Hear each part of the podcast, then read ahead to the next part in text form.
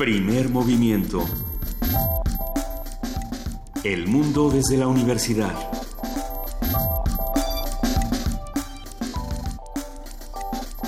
Son las 7 de la mañana con 3 minutos y estamos arrancando en este 5 de octubre con el primer movimiento del día de hoy, queridísima jefa de información y amiga Juana Inés de ESA. ¿Cómo estás? Buenos días. Muy bien, muchísimas gracias. Buenos días a todos. Es un gusto volver a estar aquí, Luisa Iglesias, que estemos las dos. Estamos juntas. Ahora llegamos todos muy temprano porque no nos vinimos en helicóptero ni nos estacionamos ni, ni, ni llegamos a un arrecife. No, nos, nos vinimos en Mexicable desde Catepec hasta acá, este, este nuevo transporte que, que tiene nuestro país, que le llaman el primer teleférico, pero a ver, eh, ¿no teníamos también el de Tasco? Claro. bueno, pero el de Tasco no, no se utiliza de la misma manera, al parecer este va a ser un medio de transporte masivo, y bueno, ya, ya va a entrar en funcionamiento, tuvo una inversión de 768 millones de pesos, ahí nada más. Pues habrá que ver, porque en ciertas ciudades de Colombia, por ejemplo, fue el, el, el haber, el haber puesto teleféricos estas ciudades que están construidas un poco como, como la Ciudad de México, que tienen estos eh, desniveles muy importantes y que y que entonces dejan muy aisladas a ciertas zonas de la ciudad y por lo tanto mucho más vulnerables y, y mucho más lejos de, eh, del centro, ¿no? Lo platicábamos, creo que lo platicábamos cuando hablábamos de Colombia, creo que con Mario Así Montero, es. que, eh, que claro, se, se volvía muy complicado tener una, una sociedad más unida, sí, físicamente les, les costaba mucho trabajo llegar de un lugar a otro. Entonces, este, esto se resolvió de alguna forma en, en Bogotá, me parece, y en, y en Cali también, pero no estoy muy segura, que eh, se resolvió con teleféricos y entonces ya era mucho más fácil ir y venir de un lugar a otro y por lo tanto integrarse como una ciudad y como una sociedad. Pues, pues vamos a ver si, si este mismo efecto ocurre en Ecatepec, esperemos uh -huh. que este sea el caso. Y, y, bueno, tiene cosas positivas, tiene cosas no tan positivas. Una de, de las interesantes es que va a estar eh, de lunes a sábado de 4.30 de la mañana a las 11 de la noche, es un horario bastante amplio. Y otra cosa que, bueno, a, a muchos de nosotros nos interesa es que eh, las fachadas y las azoteas que hay en este camino eh, del teleférico uh -huh. fueron decoradas por artistas plásticos y se les hicieron murales.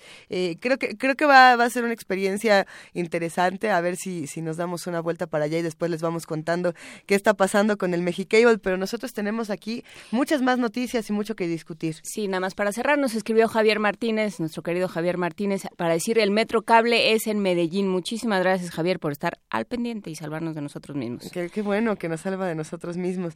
Tenemos entonces, como ustedes lo saben, y un gran abrazo a Javier Martínez, eh, un, un día de héroes y villanos que va a estar muy interesante porque vamos a hablar de la ciencia, la escuela y los niños. Y tenemos a dos invitados que les van a fascinar. Por un lado está Gerardo Martín Franco Córdoba, él es estudiante de la Facultad de Ciencias, ganador de la medalla de oro en la octava competencia iberoamericana universitaria de matemáticas, que fue celebrada precisamente en Brasil. Así como también va a estar con nosotros Ana Esquetino y Juan Carlos Mariscal. Ellos son estudiantes de la Facultad de Ingeniería, integrantes de la UNAM Space. Y bueno, esto obtuvo el premio Hans von Mulau. Así es, el premio Hans von Mulau. Ellos nos lo van a contar mejor porque se ganaron un premio como mejor trabajo en equipo en la competencia Sample Return Robot Challenge 2016. Este es un premio bien interesante. Habrá que preguntarles por estos robots de compañía que ya desarrollaron Toyota y otros eh, y otras armadoras. Sí. A ver, ¿y Para qué que hacen? ahora, como los japoneses no tienen hijos, esta, o sea, ahora tienden a no tener hijos, entonces ya desarrollaron robots que te acompañan. Y entonces Isaac Asimov se está revolcando en Sí. algún lugar y... Entonces Toyota sacó uno que aparentemente es muy chiquito porque decía la nota de la radio que te cabe en la palma de la mano Ajá. y que voltea cuando lo llamas, casi siempre. Casi siempre voltea. Casi siempre voltea. Cuando lo llamas, casi siempre logras que voltee. O sea, este es como un sea, Furby como un ser- inteligente o como, como un ser Tamagotchi. Bueno, no, porque los seres humanos to- todavía voltean No menos. Todavía Ah, bueno, voltean menos sí. por la propia voluntad. A ver, bueno, pues esto va a pasar en nuestro Héroes y Villanos del día de hoy y esperemos que lo disfruten tanto como nosotros, ¿Qué que nos opinan de los, interesa. de los robots de compañía? Ayer me hubiera venido bien un robot de compañía aquí adentro. Tenía la computadora de Benito, pero es un poco Aquí lenta. estoy, Juana Inés, aquí, aquí estamos todos y le mandamos un enorme abrazo a nuestro queridísimo Benito Taibo, que se encuentra, como ustedes saben, en Alemania y que regresa la próxima semana. Y le mandamos un abrazo a todos los que nos escuchan y nos pueden escribir escribir en arroba P Movimiento, diagonal primer movimiento UNAM y al 55 36 43 39. como todos los miércoles tenemos con nosotros a la maestra Angélica Klen en la colaboración de la dirección de danza. Va a estar Angélica Klen, titular de la dirección, y Carlos Quesada, fotógrafo de danza UNAM. Van a hablar con nosotros del Día Mundial del Ballet y supongo de cómo se captura el ballet en imágenes. El Día Mundial del Ballet, si no me equivoco, fue ayer. Fue ayer. Así como el Día Mundial del Taco. ¿También fue ayer o es mi imaginación? ¿No fue el día del taco? ¿Alguien sabe? No tengo ese dato, pero ahorita lo buscamos. Ahorita lo investigamos. Vamos a contar en nuestra nota nacional. Tenemos dos notas nacionales. Bueno, la primera va a hablar de, Sonora, de lo que está ocurriendo eh, del otro lado de nuestro país. Vamos a discutir cómo se está viviendo todo esto con el doctor Víctor Hugo Aguilar Gachola. Él es titular del programa A Primera Voz en Radio Universidad Sinaloa. Vamos a platicar también en nuestra nota internacional sobre los medios estadounidenses y su postura contra Trump. Casi todos se han manifestado en una en una serie de ejercicios que algunos eh, que algunos realizan de manera eh, cotidiana cada vez que hay elecciones, de manera regular cada vez que hay elecciones y otros lo están haciendo de manera extraordinaria. Eh, manifestándose y alertando de alguna manera contra, eh, contra la llegada de Trump a la presidencia. Lo vamos a platicar con la doctora Marisela Portillo, profesora del Departamento de Comunicación y coordinadora del doctorado en comunicación de la Universidad Iberoamericana, especialista en construcción de la opinión pública y espectacularización de la política. A mí me llama mucho la atención esta nota que si bien es internacional, también tiene una parte nacional pensando en, en este asunto del voto latino. ¿No? Y pensando en todo lo que se está haciendo desde los medios de comunicación estadounidenses para el voto latino. Eh, es, es interesantísimo. Eh, con una editorial en español el fin de semana, por ejemplo. Cosa que no ocurre. Bueno, quizá ocurra, pero no tan seguido. Pues hace poco que sacaron esta plataforma del New York Times en español, la comentamos aquí. Así es. Pero, pero, pero no es lo mismo. Pero sí fue un esfuerzo muy, muy claro muy denodado por que se, que se notara que quieren llegar al voto latino y lo que dicen es sí podemos marcar una diferencia. Eh, y para la poesía necesaria esta mañana, si ustedes nos escriben con el hashtag poesía necesaria, arroba P Movimiento, pues bueno, pueden contarle a Juana Inés que quieren escuchar.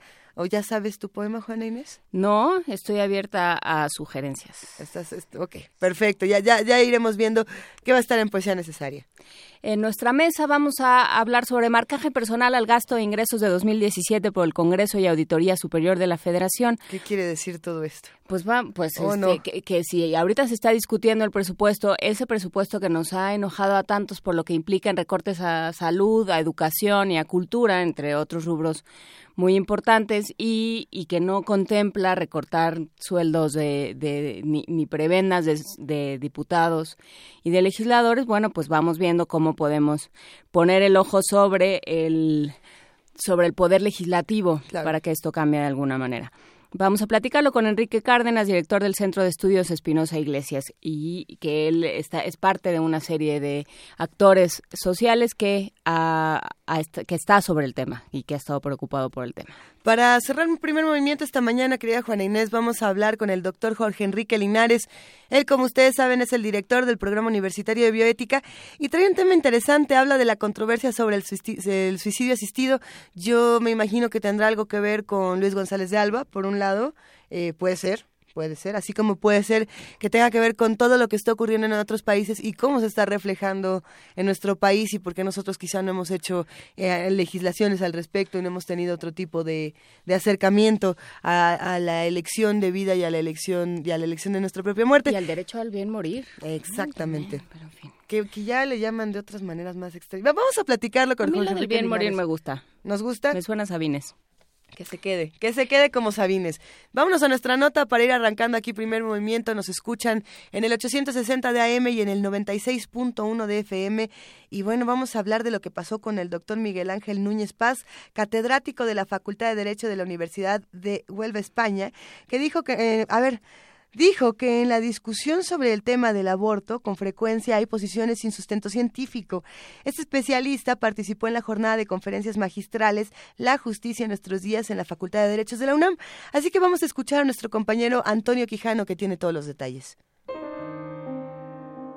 Las posiciones ideológicas en el debate sobre la protección a la vida carecen de sustento jurídico, así lo estableció el doctor Miguel Ángel Núñez Paz, catedrático de la Universidad de Huelva, España, al impartir la conferencia magistral La protección jurídica de la vida humana en el auditorio Jacinto Payares de la Facultad de Derecho de la UNAM, dijo que en el caso de España, la legislación protege la vida no a partir de la concepción, sino cuando el óvulo fecundado se anida en la pared del útero y comienza el periodo de gestación afirmó que algunas leyes europeas como la española establecen el derecho al aborto si el producto fecundado puede nacer con malformaciones que implican afectaciones físicas o psicológicas a la madre. Es verdad que quien trae al mundo a un niño gravemente discapacitado y, y decide hacerse cargo de él, asume un valor ético enorme. Esto es indiscutible. Se hace acreedor de admiración, pero esto debe suceder, suceder perdón, voluntariamente. No puede suceder de forma obligatoria. No puede utilizarse el derecho como fórmula para obligar. El derecho no puede exigir actos heroicos. El derecho se ampara en un mínimo ético y cuando se cubre ese mínimo ético, la decisión es personal. El experto dijo que en la discusión sobre este tema con frecuencia se habla sin fundamentos científicos. Se habla del aborto, unos defienden unas posiciones, otros defienden otras, muchas veces sin una fundamentación jurídica solvente. Las soluciones extremas que consideran al embrión que se está desarrollando en el vientre de la madre como un ser humano ya nacido y lo protegen como, como diría yo, pues mediante el tipo penal del homicidio, un, un fundamento radical, o frente a esa, unas posiciones que sancionan desde los actos preparatorios del aborto hasta el momento del nacimiento. Son posiciones muy poco defendidas hoy, son posiciones jurídicamente poco solventes y que no se ponen en práctica a nivel internacional. El académico se manifestó de acuerdo con la eutanasia pura, que es cuando el paciente solicita al médico acotar el dolor sin que ello represente un acortamiento de la vida. El problema de enfrentar calidad de vida frente a santidad de vida o cantidad de vida. Si enfrentamos calidad de vida en un Estado social y democrático de derecho, tiene que ser el objetivo de protección. Calidad de vida. Yo legislo para todos, sean de, sean de la religión que sean o sean ateos. Frente a eso estaría la santidad de la vida, que cada uno, según su responsabilidad y sus creencias, puede estimar. Uno puede pensar que en el dolor puede encontrar su expiación o incluso su realización personal. Las conferencias magistrales La justicia en nuestros días concluirán sus trabajos este martes en la Facultad de Derecho de la UNAM. Para Radio UNAM, Antonio Quijano.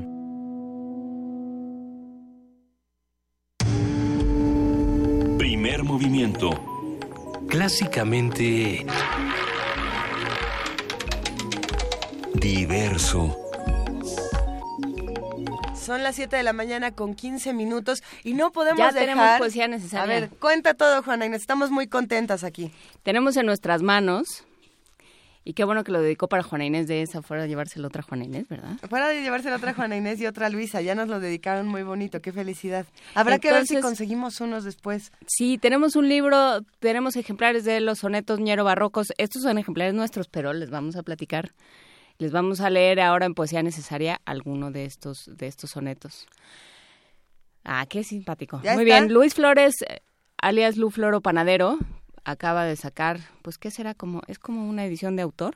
Es una edición eh, bastante bonita, una edición, ahora sí que es un libro objeto prácticamente de estos, lo, vamos a, a sí, pero el punto es, es una edición de autor porque yo, o sea, una edición novenal que no se vende. Así es. Eh, está, está bellísimo estos sonetos ñero barrocos, eh, como ustedes saben, bueno, en realidad son editados por Gorrión Editorial, Aquí, aquí lo tenemos. Y hay que decirlo, Luis Flores Romero se ganó el Premio Nacional de Literatura Joven Salvador Gallardo Dávalos este año. Eh, para nosotros es un placer eh, saludarlo, un honor felicitarlo. Y queremos dedicarle a él, así como a todos los niños Luises y no Luises y a todos los niños que andan por ahí, la siguiente canción eh, para que disfruten esta mañana. ¿Tú conoces ese bonito momento conocido, bueno, que yo, que yo por lo menos llamo la corredera de la mañana?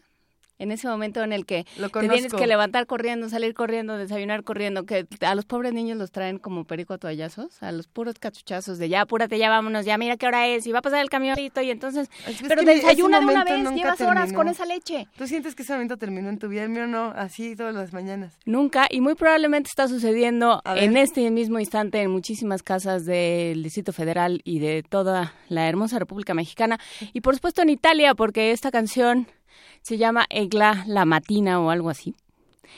es de Daniel Silvestri y es justamente un niño diciendo, ya me tengo que levantar, dice mi mamá. Oh no, a ver. È mattina, urla la mamma, smetti di fare ancora la nanna, lava la faccia, spazzola i denti, voglio vederli belli e splendenti, tutto pulito, ma ancora sonnato, mi metto il vestito che appena stirato, pantaloncini, una maglietta, allacci i bottoni, la scuola mi aspetta. Quando si dorme non so perché, le ore volano, succede anche a te. Saluto la mamma che torna in cucina chiudo gli occhi. Ma è già mattina.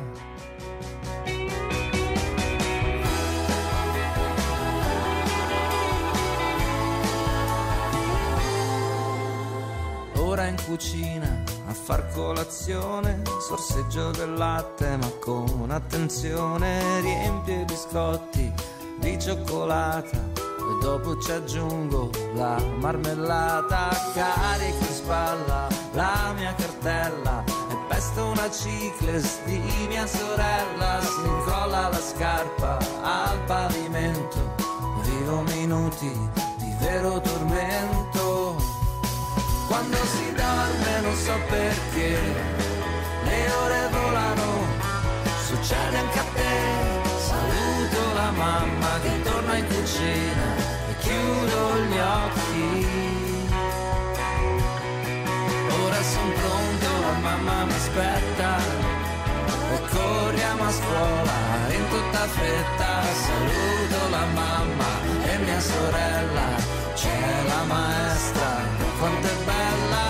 Dopo la scuola vedo gli amici. Al parco giochiamo insieme felici. A cena ci aspetta la nonatina e poi vado a letto. Ma è già mattina. Ma è già mattina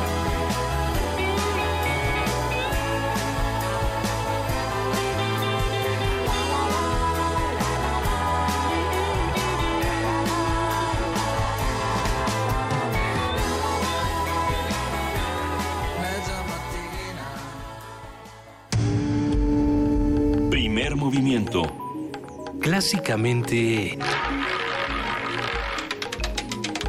Incluyente.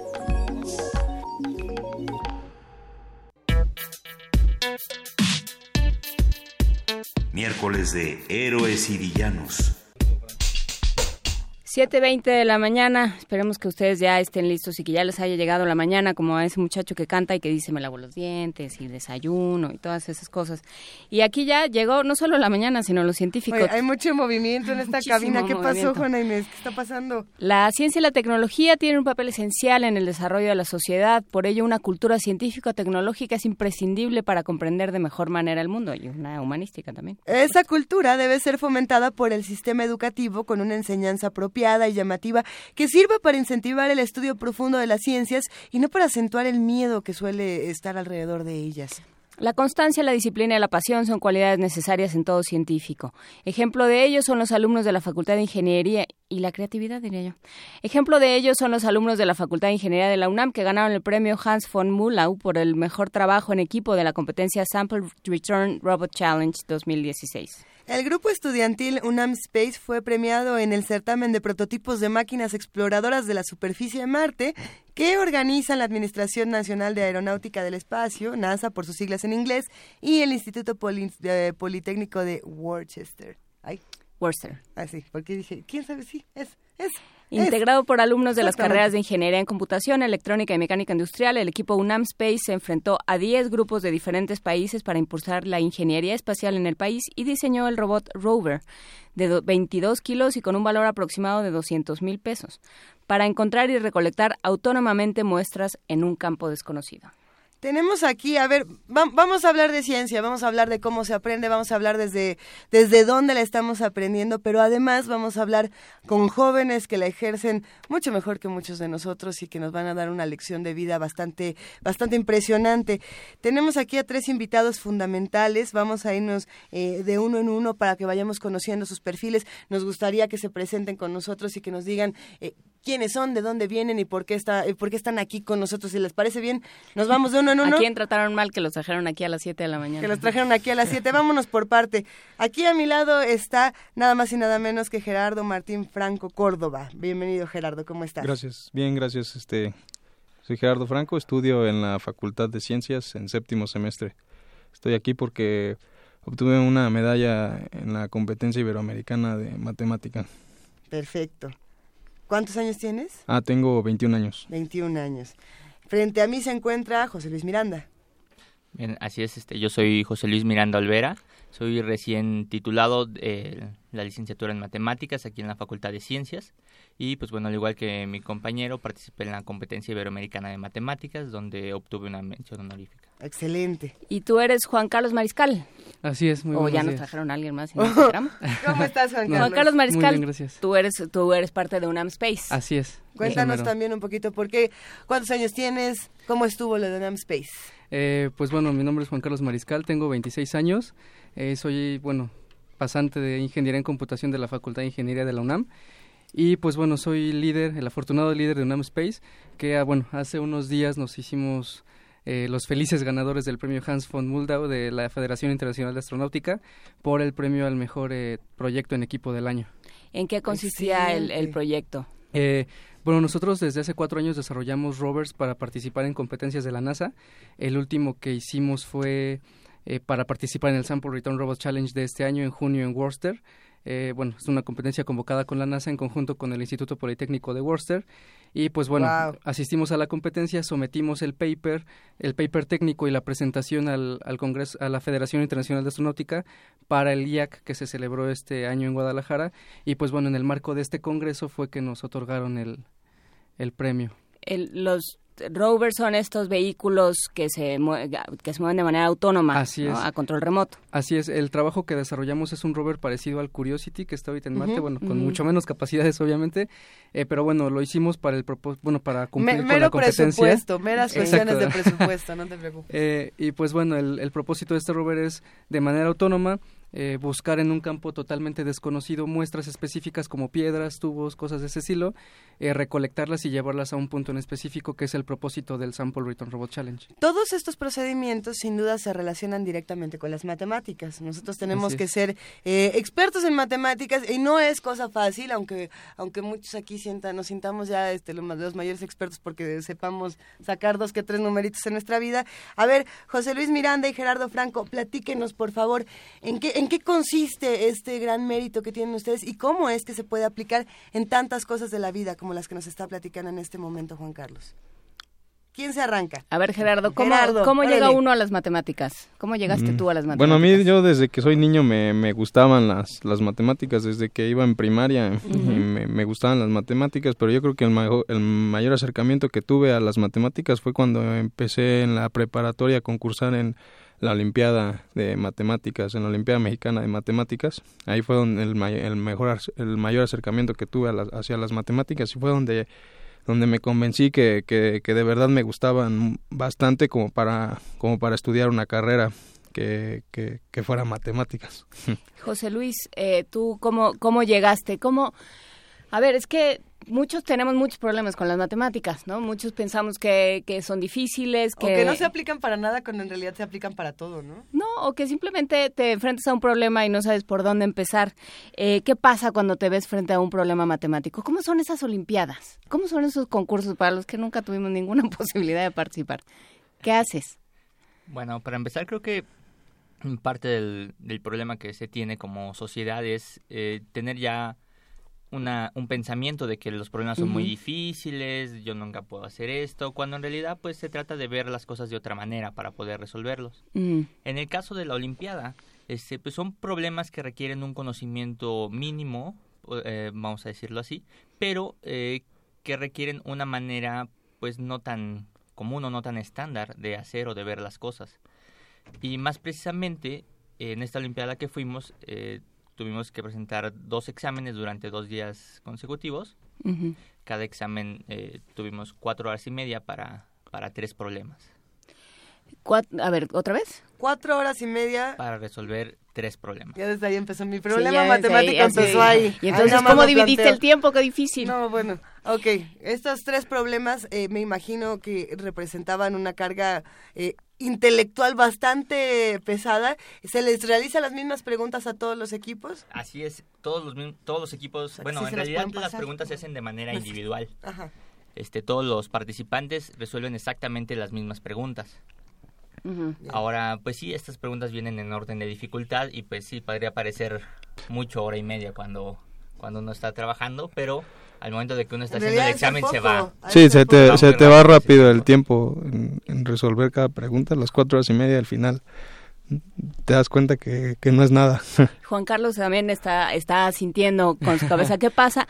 Es que, claro, o sea, tomen en cuenta que nosotros jamás, ni en esta vida ni en varias encarnaciones vamos a lograr llegar a una Olimpiada de Matemáticas. Yo por lo menos no sé si hay alguien. Vamos a ir, pero apoyarlos a ustedes. Ajá, sí. como no sea con pancartas. Entonces, a ver, uno llega y entonces, en el caso de la Olimpiada de Matemáticas, te dan una hoja o te ponen, te plantean problemas en un pizarrón o algo así. Te dan una hoja, la una, hoja. Una fórmula gigantesca. Eh, son problemas de, de diferentes áreas. te plantean tres preguntas que generalmente es, te piden una, una prueba de algún de alguna de algún enunciado te piden una prueba en el que tú tienes que justificar encontrar una solución y justificar eh, por qué por qué la, la, solución es cierta. Y por dónde empiezas eh, pues depende depende mucho del problema. Creo que algo que debería aclarar es que bueno, quizás muchos cuando escuchan Olimpiada de Matemáticas se, imaginan a alguien haciendo operaciones gigantescas. Sumas y restas de chorrocientos mil números, esa es la división. Lo que el cine nos ha enseñado, porque el cine tiene mucha culpa. Pero ¿qué pasa si no? Exactamente, o sea, los problemas que nosotros resolvemos no son tanto de hacer cuentas gigantescas, sino eh, más que el, el resultado en sí que demos, es por qué obtenemos ese resultado, cuál es el razonamiento que seguimos para obtener eso, cómo es que enfrentamos el problema. Entonces, estamos abordando la ciencia desde dos puntos de vista diferentes. Por un lado, a ustedes les, particularmente les interesaría el por qué, digamos, en, una Olimpiada como esta, o el cómo se llega a esto, pero en el caso de UNAM Space es el qué. Porque si le pico y no sirve, no me importa que me digas por qué, sino que tiene que aplicar para una cosa ya en particular, ¿no? E, Pero también es una resolución de problemas. O sea, llegas ahí y te dicen, necesita un vehículo, un rover que vaya de aquí a acá, ¿o cómo? Sí, sí, sí. en este caso lo que especifica, bueno, lo que publica la NASA son las bases de la competencia y básicamente publica el requerimiento de los robots, ¿no? Dice, tiene que ser un robot que no exceda tantas dimensiones, que no exceda tanto peso y que cumpla con tales características, pero que no utilice cierto tipo de tecnología. ¿Por qué? Porque la NASA trata de hacer las, las competencias lo más reales posibles. Entonces, tenemos prohibido utilizar cualquier tecnología que no funcionaría en el espacio al estar haciendo rovers que funcionarían en Marte o en la Luna. ¿no? ¿Cómo qué tecnología? Pues la principal es el GPS. El GPS, pues el que nosotros utilizamos aquí en la Tierra para guiarnos las callecitas, así como llegamos nosotros ahorita, este, pues no lo podríamos utilizar. Del espacio yo no puedo llegar a Adolfo Prieto 133. Ah, Menos mal, no van a venir por nosotros. ya no nos encontraron. Entonces, eh, pues sí es, es mucho de, como dicen mis compañeros, eh, ver la manera en la que abordas el problema porque es muy difícil decir, ah, sí, esto me lo enseñaron en la facultad, me dijeron exactamente cómo hacer un rover, ¿no? Sino que tenemos que empezar a ver de todo lo que nos enseñaron qué es lo que más nos sirve, cómo podríamos, eh, pues, abordarlo, ¿no? Cómo, cómo podríamos diseñar el sistema de control, cómo podríamos diseñar la electrónica, eh, los cálculos mecánicos que tiene que soportar el rover, no sé, son muchas cosas que se van entrelazando poco a poco. Y pues sí, principalmente es como que la creatividad de cómo llegamos a esa a esa solución. Eh, por eso por eso yo decía que los científicos necesitan creatividad y yo creo que es, es válido para los dos casos, ¿no? Tanto para una un problema matemático puramente teórico como ustedes que sí, si de pronto como decía Luisa, le das play y aquello no se mueve, no importa que tus cálculos sean perfectos. si, yo saco, si yo saco mi por qué, aquí me van a decir Es que sí se tendría que mover, sí, bueno, pero y sin embargo no se mueve.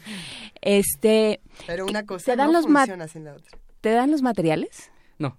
No, no, no, solamente nos dan las especificaciones y nosotros tenemos que... Pues, Pero no te dicen tienen que ser estos materiales para No. que funcionen en el espacio. No, afortunadamente las únicas El chicle funciona en el espacio. Exacto. Eh, las únicas restricciones son en cuanto al tipo de tecnología que tenemos que usar, que son básicamente los sensores, eh, pero tenemos libertad de escoger los materiales que podríamos, que bueno, que vamos a utilizar. Ustedes, eh, que son más matemáticos puros, podríamos decir eso, matemáticos Sí, teóricos, Somos matemáticos más puros. ¿han visto las cosas que hacen los de ingeniería?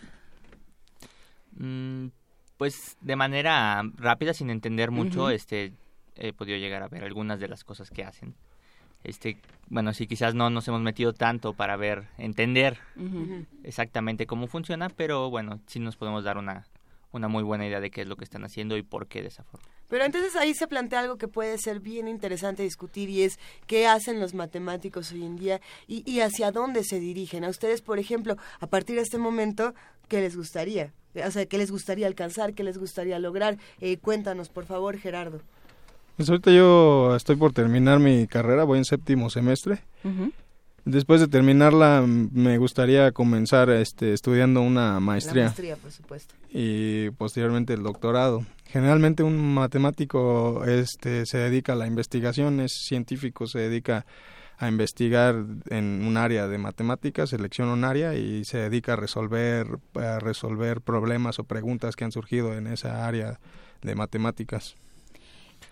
Juan, José Luis, perdón. Sí, pues al- Carlos. así es como decía Gerardo, pues la mayor parte de los matemáticos con los que nosotros tenemos contacto, que son pues realmente nuestros profesores, pues se- ellos se dedican a la investigación, aunque pues bueno, hay también diferentes tipos de investigación, hay quien se dedica al área totalmente pura y hay quien está en el área de matemáticas aplicadas. Los excéntricos de matemáticas aplicadas.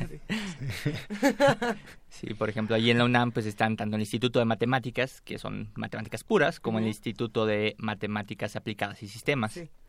Sí, el IMAS. Limas.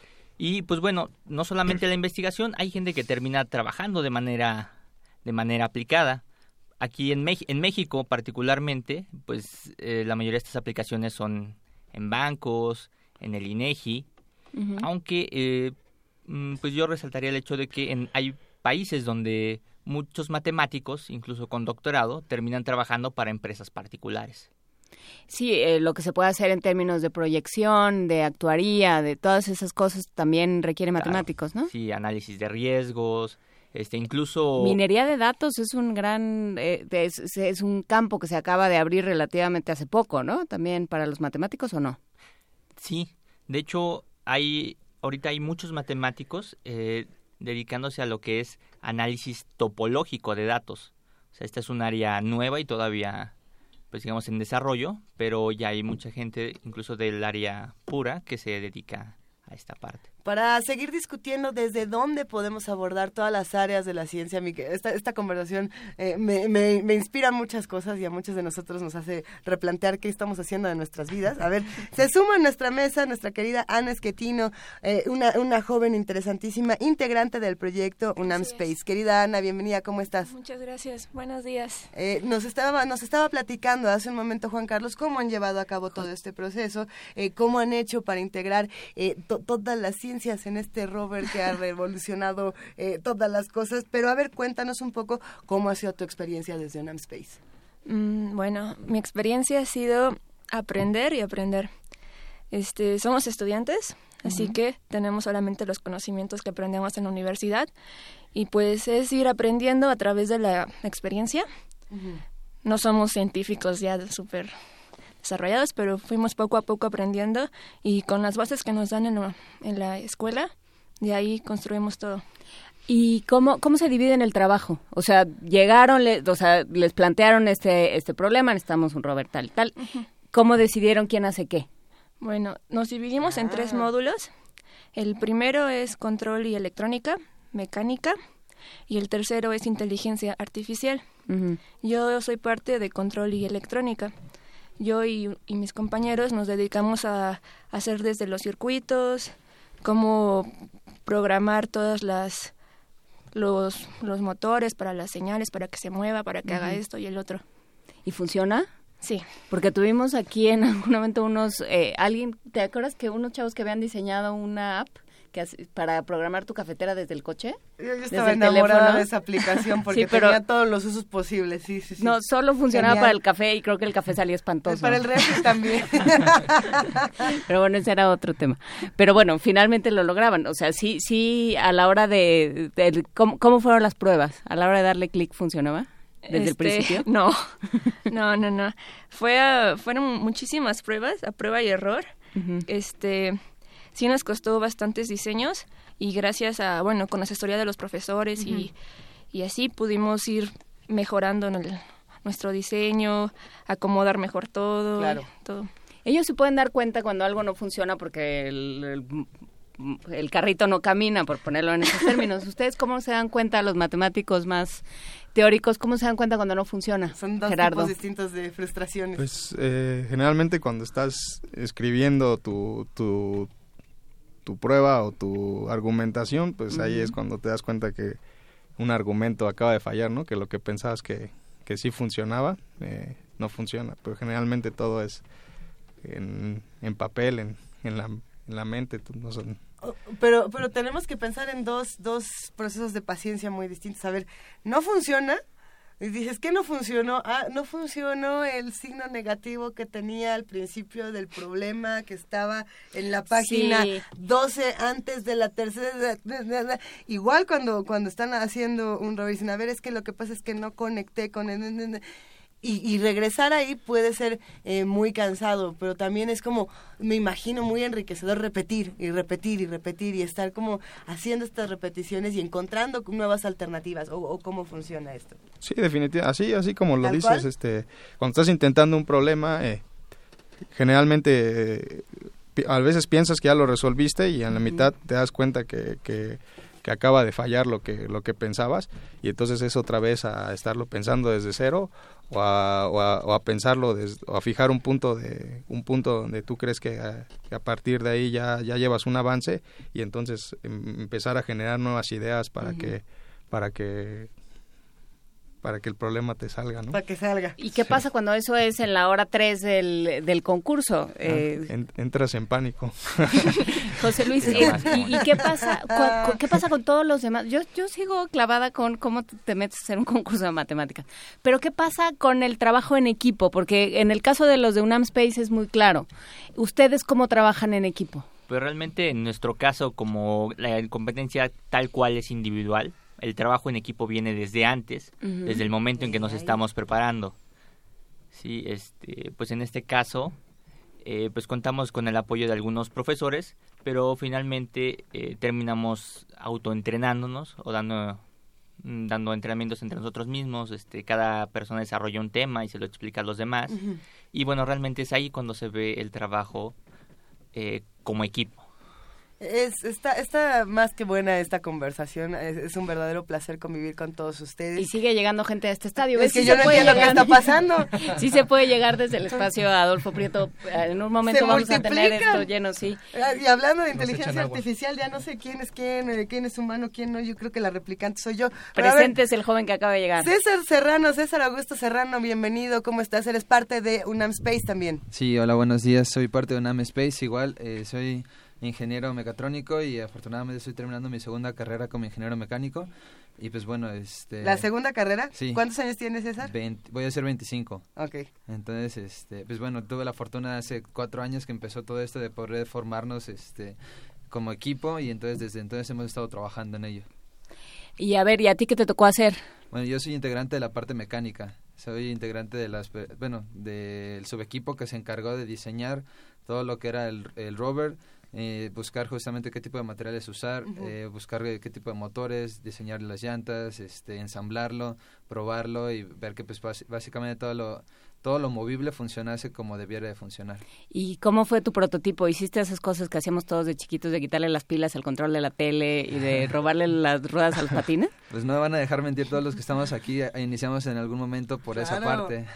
Entonces, nosotros iniciamos, bueno, somos más, eh, más, más eh, personas que estamos en la parte de mecánica, yo solamente soy un integrante de ahí, pero lo que nos dedicamos era a empezar en cuestión de diseño mecánico, que era la parte más eh, que, que más nos funcionaba. El año pasado que tuvimos también la fortuna de poder ir, nos dimos cuenta que teníamos muchos puntos flacos, entonces dijimos, ok, vamos a buscar que esto se recupere y entonces vamos a tratar de dejar que, que pues bueno, con lo que ya tenemos hecho del, del, del, este, del robot pasado, vamos a tratar de reciclarlo lo mayor posible que se pueda y vamos a tratar de hacerlo lo mejor funcional, o me- mejor dicho, ma- Lo más eh, funcional. más funcional, exactamente. Claro. Entonces, eh, pues lo que hicimos fue justamente basarnos en el diseño pasado y tomar en cuenta los puntos que no nos servían, los puntos que sí nos servían, hacer una lluvia de ideas de cómo podíamos mejorarlo y con base en ello, pues me- lo mejoramos, básicamente fue ¿Qué eso. tanto puede cambiar? Digo, así, jugando al abogado del diablo, ¿qué tanto puede cambiar un cochito de control Oh, no. remoto que recoge No, una piedra y la lleva a otro sitio? O sea, ¿eso no lo hace como hasta un,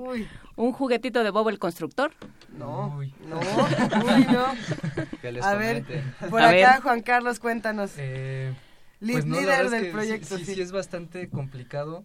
Eh, porque, bueno, por requerimientos de la competencia, eh, Exacto. el robot tiene que ser completamente autónomo. ¿Esto qué quiere decir? Nosotros solamente tenemos permitido llegar, apretarle el botón de inicio y pues hay que... Que nos haga lo que tenga que hacer. ¿no? Exacto, entonces ahí es donde nos damos cuenta si funciona bien o no funciona y si algo llega a fallar, pues realmente la NASA es muy estricta en esos aspectos y sí, si no, si no funciona, pues nos dice, pues, pues ni modo, ¿no? O sea, ya, muchas gracias, no funcionó, entonces sí es Uy. bastante complicado tener una sola oportunidad para llegar. Y Lo que yo digo, si ya diseñaste un rover, o sea, si ya el mundo tiene un rover, ¿para qué necesitamos más? ¿Cómo, cómo cambian? Es que cada... Perdón. Ana. Ya me estoy Ana emocionando. ¿Cómo cambia? Pues hay muchos puntos para mejorar, ¿no? Por ejemplo, en nuestro caso hicimos un rover con materiales de los más comunes que hay, ¿no? Con cosas que se encuentran en cualquier lado. Hicimos un rover con menos y que es prácticamente, bueno, no prácticamente igual, pero que puede realizar funciones similares. Yo creo que ahí los países en vías de desarrollo, que como se nos dice, tenemos muchas ventajas porque estamos acostumbrados a funcionar con lo mínimo, ¿no? A resolver la vida con... Con nada. Con Con tape, un liga. chicle y un alambrito de pan. O como Sí. nosotros a veces en Radio Nam con una papa y dos plumas. Con una papa y dos plumas hacemos un programa de radio. A mí me, me surgen algunas dudas después de inteligencia artificial que me gustaría discutir con los tres. eh, que- bueno, ya- Híjole, ya hablando de los terribles dilemas de inteligencia artificial, pero y de los increíbles sobre todo. Pero tenemos una pregunta de nuestros queridos radioescuchas. A ver, Macintario, Macintario nos escribe y nos dice para nuestros queridos amigos José Luis Miranda y Gerardo Franco. Ahí les va. ¿Podrían enunciar un problema de tipo de, del tipo de la Olimpiada de Matemáticas? Y luego aclara, no para resolverlo, claro, nomás, nomás para saber cómo son. ¿Quién, ¿Quién se quiere aventar uno? Pues mira, José Luis. este, ok, a mí se me ocurre un problema. Eh, no son del tipo como los que aparecen en la Olimpiada, es un problema un poco más sencillo, pero para que entiendan más o menos los- cuál es la, la dinámica. Para los simples mortales, ¿este lo podemos hacer los simples mortales? Más o menos, ok, a ver, va. De hecho hay muchos que se pueden hacer, pero por cuestiones de tiempo, eh, este es el que más se me ocurre. A ver, ajá. Mira, digamos que tenemos un torneo. Este torneo va a ser de eliminación directa. Tienes 2016 participantes. Ujú. Ok, eh, este torneo lo vamos a organizar por rondas. Este donde pasa pues aproximadamente la mitad. Este los vamos a poner por pares. Y como ya decías, de eliminación directa. Entonces, tenemos 2016 participantes al principio. Entonces, en la primera ronda va a haber 1008 1008. partidos. ¿sí? O 1008 juegos, de los cuales van a pasar 1008 jugadores a la segunda ronda. Entonces, ok, en la segunda ronda tenemos 504 La mitad, partidos, o sea, la mitad. Y bueno, pasan 504 personas. Y así seguimos eh, repitiendo este proceso. Ahora la pregunta, eh, ¿cuál sería la cantidad de partidos en total que hay en el torneo? Hasta que lleguemos no, a no, obtener yo hace mucho, a mí no me ganador. voltees a ver, Luisa, yo ya hace mucho No. que me dejé, de- Ah, que pero me vamos, fui. vamos a lanzarle esta pregunta a los radioescuchas que nos están escuchando. Eh, si hay uno que nos lo conteste con el hashtag Olimpiada Matemáticas, le tenemos una sorpresa. ¿Qué tal? Yo me encargo de la sorpresa. Le vamos a hablar, le vamos a hablar todos en más y le vamos a decir, wow. No, no, no, pero hashtag Olimpiada de Matemáticas que nos la responda bien. Nuestros amigos José Luis Miranda y Gerardo Franco nos van a dejar la respuesta en un momento más. Yo- es que, no. Por yo- favor. Yo ya me iba a aventurar a decir algo, pero nada más voy a acabar este, teniendo un, un error este, catastrófico. Eh, interesantísimo cómo, cómo se pueden planear estos, es- plantear estos problemas. Pero además son muy lúdicos. Yo creo que las matemáticas, creo que la mecatrónica, creo que todos estos asuntos son divertidísimos, son cosas que nos apasionan profundamente. Eh, hablar con todos ustedes ha sido una, una conversación de lo más apasionante que nos hace querer estudiar. Esa es una pregunta, ¿se divirtieron? Ustedes los de UNAM Space, ¿sí? Muchísimo. Y los, y los tres ponen una cara. Es que los ñoños tenemos una capacidad de autodiversión. Aquí todos, todos ñoños aquí en esta mesa. pero, o sea, pero sí vieron el problema y dijeron, sí, ya sé. ¿No? Y, les entró el entusiasmo y la felicidad. A ver, ¿cuántos de aquí somos ñoños apasionados? A ver, levantamos la mano. Y nos incluimos nosotras. Yo, solo soy nos dedicado. incluimos en producción de este lado, ñoños apasionados. Todos, no se hagan, no mientan. Eso, bien, levanten sus Paco está en el teléfono, pero haz de cuenta que levantó la mano. Eso es. Sí, también. Pues ya. ¿Ustedes se divierten los, los eh, matemáticos puros? Gerardo, sí, tienes cara de que te Eh, diviertes. Bastante, sí. Es, Mucho. es un gustazo. Lamentablemente el tiempo de esta conversación terminó. Yo me quedé con unas preguntas de inteligencia artificial que fuera del aire les voy a realizar para mi No, y propia que igual podemos pasión. seguir dándole vueltas a- al tema, porque claro, eh, ustedes tienen un montón de maestros, usted, eh, to- los cinco son estudiantes, ¿no? Sí. Así Sí. es. Así es. Tienen un montón de maestros y tienen un montón de maestros que en un- algunos años se van a volver sus colegas y en muchos casos se van a volver sus rivales, ¿ya lo pensaron? Pero para bien, pero para bien. Exacto. Pues así es este mundo. ¿no? Preferimos pensar que colegas. Muy bien. Bueno, pues vamos viendo cómo nos organizamos en esta universidad. Para Por- todos los estudiantes y para todos los colegas. Y para todos, todos los, los que los que ponen al centro la creatividad y que, y que piensan que la solución a los problemas matemáticos, eh, tecnológicos, industriales y sociales es la creatividad. White Rabbit de Jefferson Airplane. Eh, ¿Te acuerdas de este muchacho del reverendo Dodson? El reverendo Dodson. El reverendo Dodson escribió una historia que se llama Alicia en el País de las Maravillas con otro nombre. Ay, más. Y en realidad era alguien enormemente apasionado por la lógica matemática y eso está, es. por supuesto, en Alicia en el País de las Maravillas y en Alicia a través del espejo. Ve qué bonita justificación. Y para, nuestros para acordarnos, más profundos. para acordarnos del reverendo de Alicia y del conejo que iba siempre tarde a todas partes, White Rabbit de Jefferson Airplane.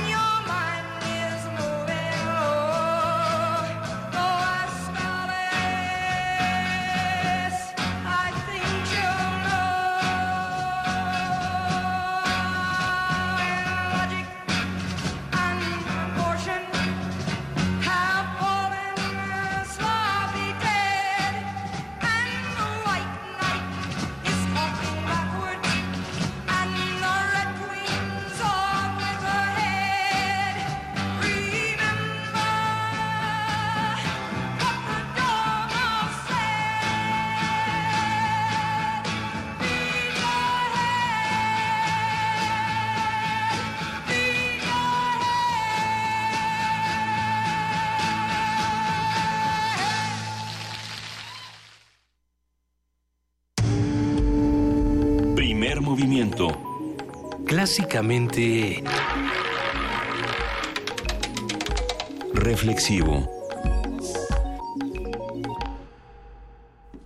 7.51 de la mañana nos quedamos pensando qué haces cuando estás en un examen de matemáticas de, de, a ese nivel, digamos, en un concurso de matemáticas y ves que el que está junto a ti va súper rápido. Y no se Y la puedes ni nomás no. copiar, Sí. ni por más que le pasas tu goma para que te lo apunte. A ver, va de nuevo el problema que nuestros, nuestros queridos amigos de la Olimpiada de Matemáticas nos plantearon. Ellos son José Luis Miranda y Gerardo Franco, y nos decían lo siguiente, tenemos 216 participantes que van a entrar a un torneo uno a uno, digamos, eh, en este torneo para ir viendo quién es el ganador. Eh, las rondas son las siguientes. Empezamos con, dos, con 2016 participantes, se enfrentan uno a uno y por tanto, en la segunda ronda, ¿están todos listos? En la segunda ronda van a quedar 1008 participantes, es decir, la mitad de los 2016. Eh, en la siguiente ronda de estos, digamos, torneos uno a uno, van a quedar 504 participantes. Y la pregunta que se plantea entonces, si, si siguiéramos haciendo estas rondas y estas rondas y estos torneos, ¿cuántas se necesitarían?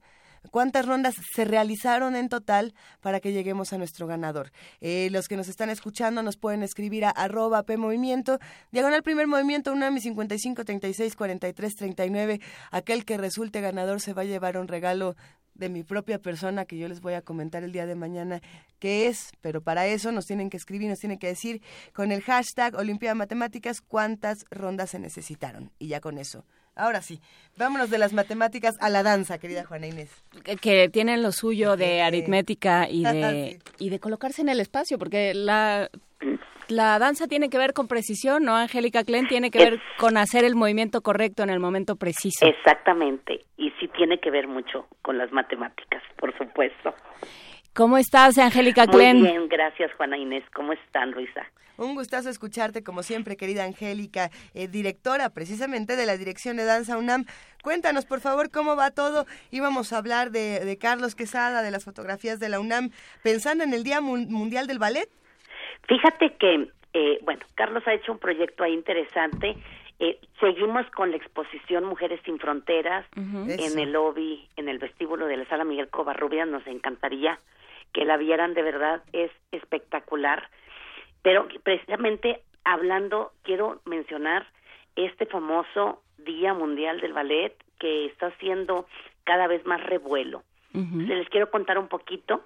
En el 2014, cinco compañías de ballet se unen, o se unen esfuerzos para dar por inaugurado este famoso día.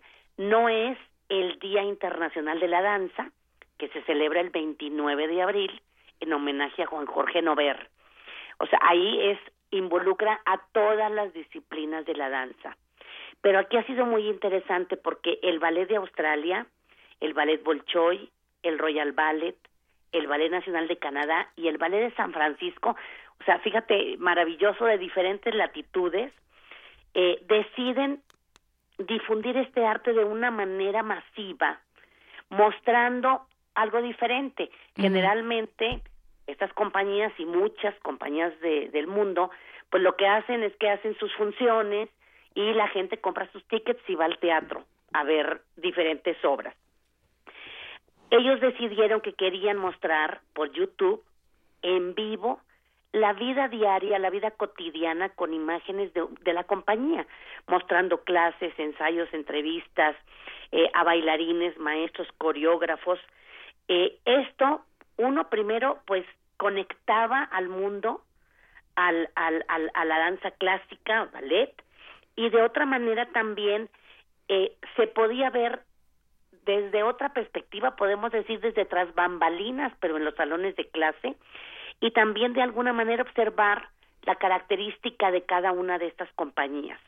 Entonces, eh, ha sido una evolución a, do- a dos años, porque pues, apenas se inauguró en el 2014, este es el tercer año de festejo, la transmisión se habla, se ha, se ha ampliado impresionante y pues bueno, ayer, 4 de octubre, que fue el festejo del famoso Día Mundial del Ballet, bueno, estuvo circulando por Facebook, eh, podías entrar a YouTube, podías ver inclusive eh, clases, ejercicios que habían realizado las compañías y fue muy lindo porque se compartió con, con, la, con la comunidad, con la gente en el que dieran sus puntos de vista, podían hacer preguntas, podían mandar, por ejemplo, a lo mejor eh, una, eh, una compañía ponía un ejercicio, una, una, un ej- una- un ejercicio de una clase de ballet y la gente podía hacerlo, podía enviarlo. Y bueno, fue un día muy muy movido para el ballet. Y Angélica, esto también ayuda mucho. Tenemos esta idea, y yo creo que así se concibió desde un principio, de que el ballet es algo que hacen seres eh, casi como inalcanzables, ¿no? Casi que no son humanos, ¿no? Eh, eh, estos seres etéreos, eh, de estas divas de las que hemos hablado mucho en este espacio, y que es ajeno a quienes no tenemos un cuerpo que funciona de esa manera, o no tenemos esos músculos, o no tenemos esa técnica. Y de pronto eh, ejercicios como este nos enseña que tampoco es así.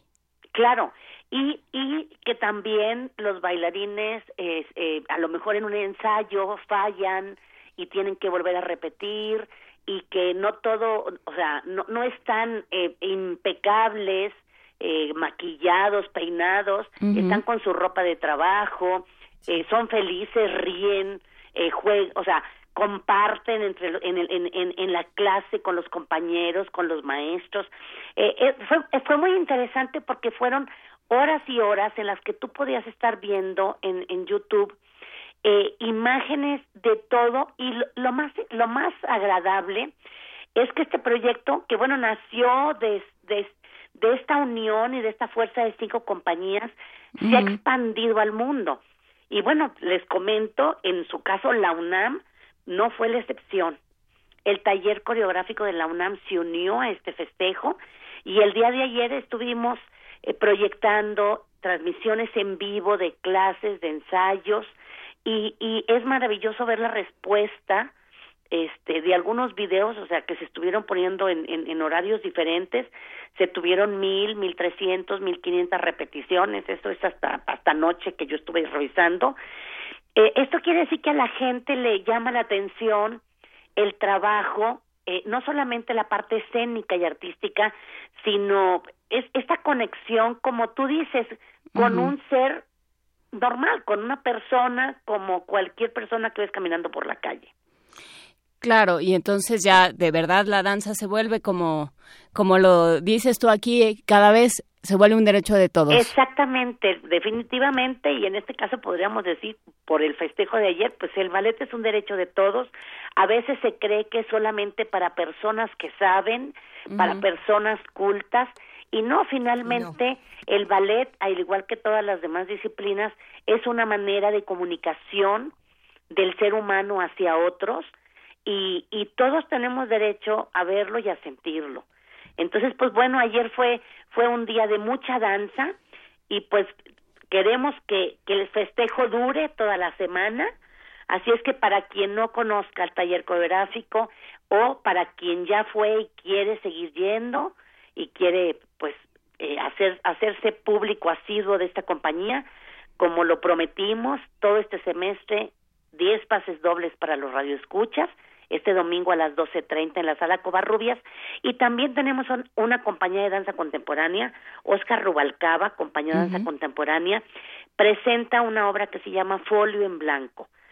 También para los radioescuchas tenemos tres pases dobles, viernes, sábado y domingo en la Covarrubias, viernes y sábado a las 7 y domingo a las 6 queremos que se contagien de esta de esta emoción del festejo del Día Mundial del Ballet ayer que vean la la, la exposición de Mujeres sin Fronteras, que de eso se trata, ver a la mujer desde un punto de vista terrenal, desde un punto de vista humano, eh, eh, eh, de- de- esa mujer trabajadora en su vida diaria, luchadora.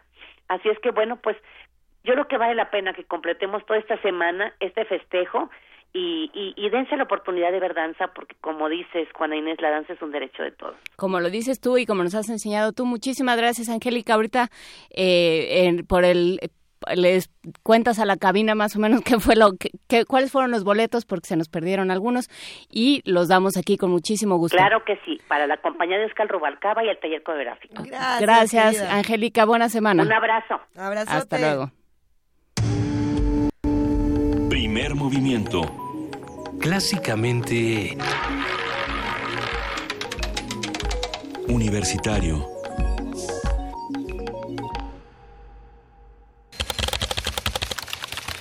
Corte informativo.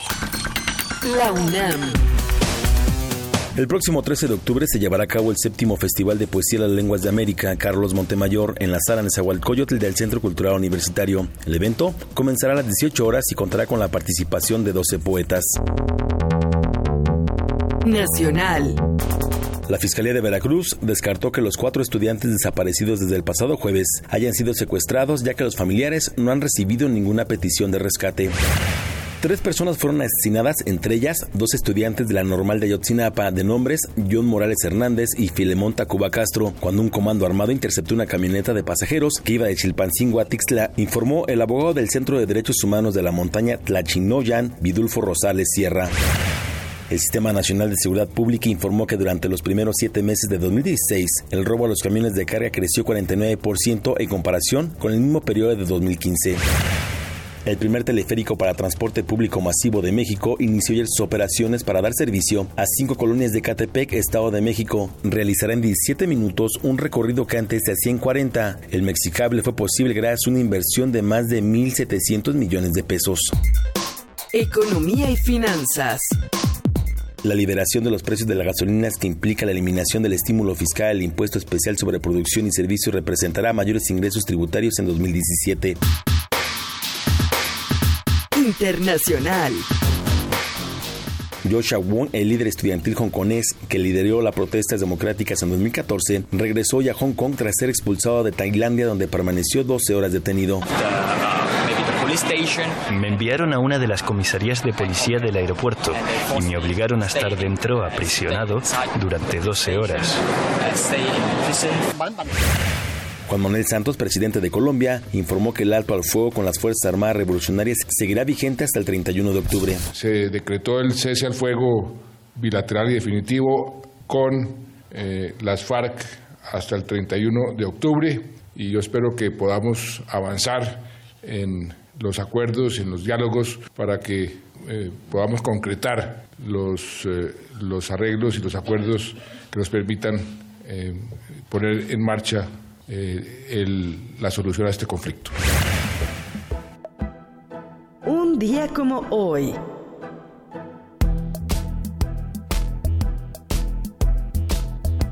2011 murió Steve Jobs, fue cofundador de Apple, empresa que revolucionó la industria de las telecomunicaciones. En 1986 adquirió un pequeño estudio al cual rebautizaron como Pixar Animation Studios, donde realizaron la primera película de animación por computadora Toy Story, estrenada en 1995.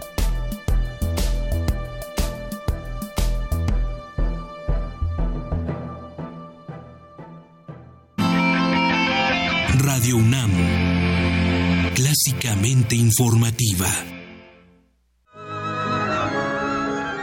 100 años de tango cumple 38 años al aire. Y celebraremos con música, canto y baile en vivo a cargo de Esther Soler, Héctor Bocha Matza y Jaime Urquiza. Domingo 9 de octubre a las 6 de la tarde en la sala Julián Carrillo. Informes y boletos al 04455 23 30 3406 o al correo granmilonga arroba gmail.com. El cupo es limitado. Ven y vive la pasión del tango en Radio UNAM. Este mensaje es para ti. Hoy te queremos dar las gracias por no olvidar tu responsabilidad ciudadana. Muy pronto, lo que empezó como una idea se convertirá en una realidad. A ti, que propusiste y decidiste un proyecto para mejorar tu colonia con el presupuesto participativo y a quienes decidieron representar a su colonia o pueblo. Ahora es tiempo de darle seguimiento al proyecto ganador. Ya hablaste por tu colonia, ahora exige que se cumpla. Te esperamos el próximo año con una nueva idea. Instituto Electoral del Distrito Federal. Nosotros ponemos los experimentos, el rally científico, la música y a los investigadores. Tú solo trae a tus amigos. Cuarta Fiesta de las Ciencias y Humanidades, 21 y 22 de octubre. Síguenos en Facebook y Twitter como DGDC UNAM y en dgdc.unam.mx diagonal la fiesta. Abrir puertas. Perder el miedo. Abrazar lo nuevo. Aprender. Especializarte. Basta que quieras dar el paso. Atrévete con los cursos y diplomados que la UNAM tiene para ti. Ingresa a docencia.tic.unam.mx y lánzate a una nueva aventura que cambiará tu vida. Vive plenamente tu vida digital. Dirección General de Cómputo y de Tecnologías de Información y Comunicación, UNAM.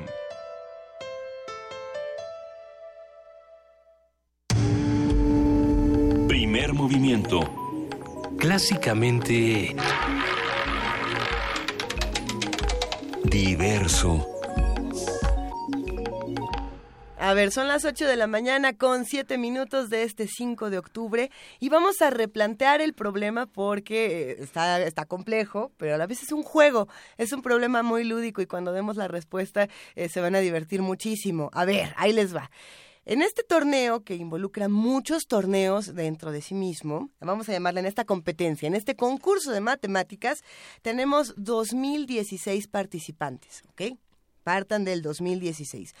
En estos, de estos 2016 se van a hacer eh, torneos uno a uno. En la primera ronda, por lo tanto, vamos a tener 1008 torneos, que es la mitad de 2016. 1008 porque son te- te- pequeños torneos uno a uno en cada ronda. O sea, en la primera ronda se, se, elimina la mitad. Se elimina la mitad. Esto quiere decir que en la primera ronda hay 1008 torneos. La segunda ronda, por tanto, va a tener, o sea, esta primera, de esta primera ronda con 1008 torneos vamos a tener 1008 ganadores de estos torneos. Y por tanto, la siguiente ronda va a ser de 504, es decir, porque van uno a uno.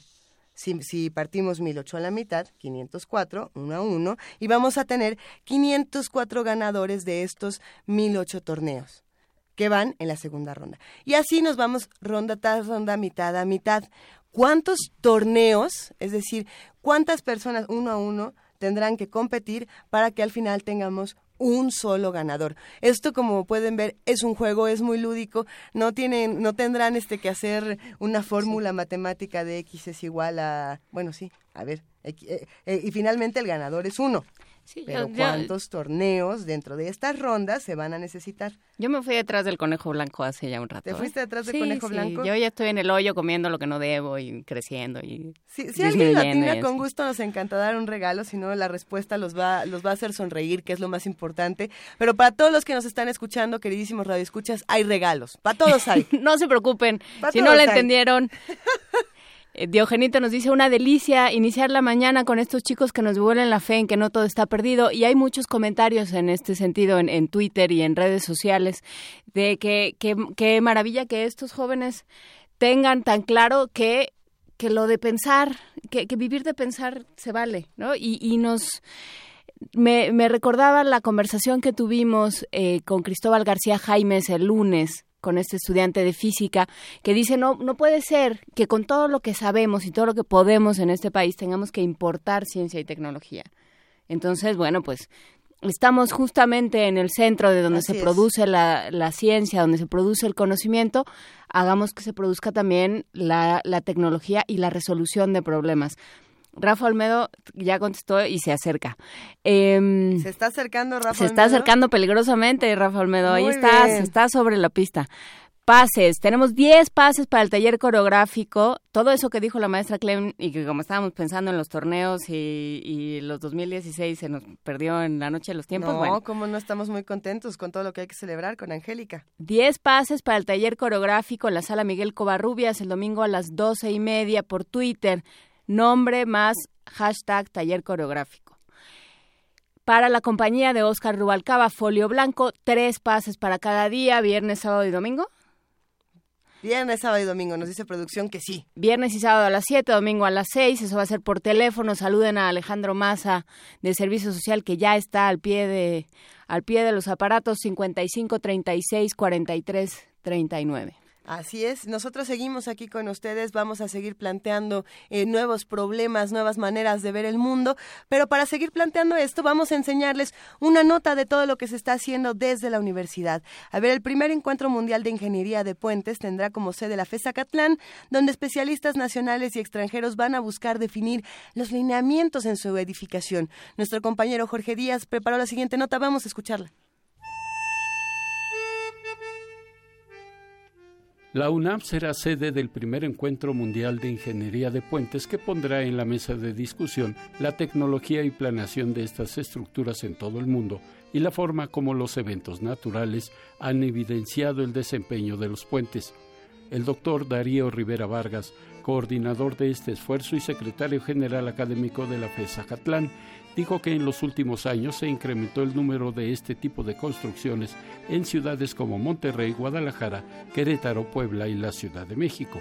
El encuentro se realizará en la Catlán, donde especialistas de Italia, Estados Unidos, Ecuador, Suiza, España y México buscarán una ley general y definir los lineamientos en la edificación de los puentes.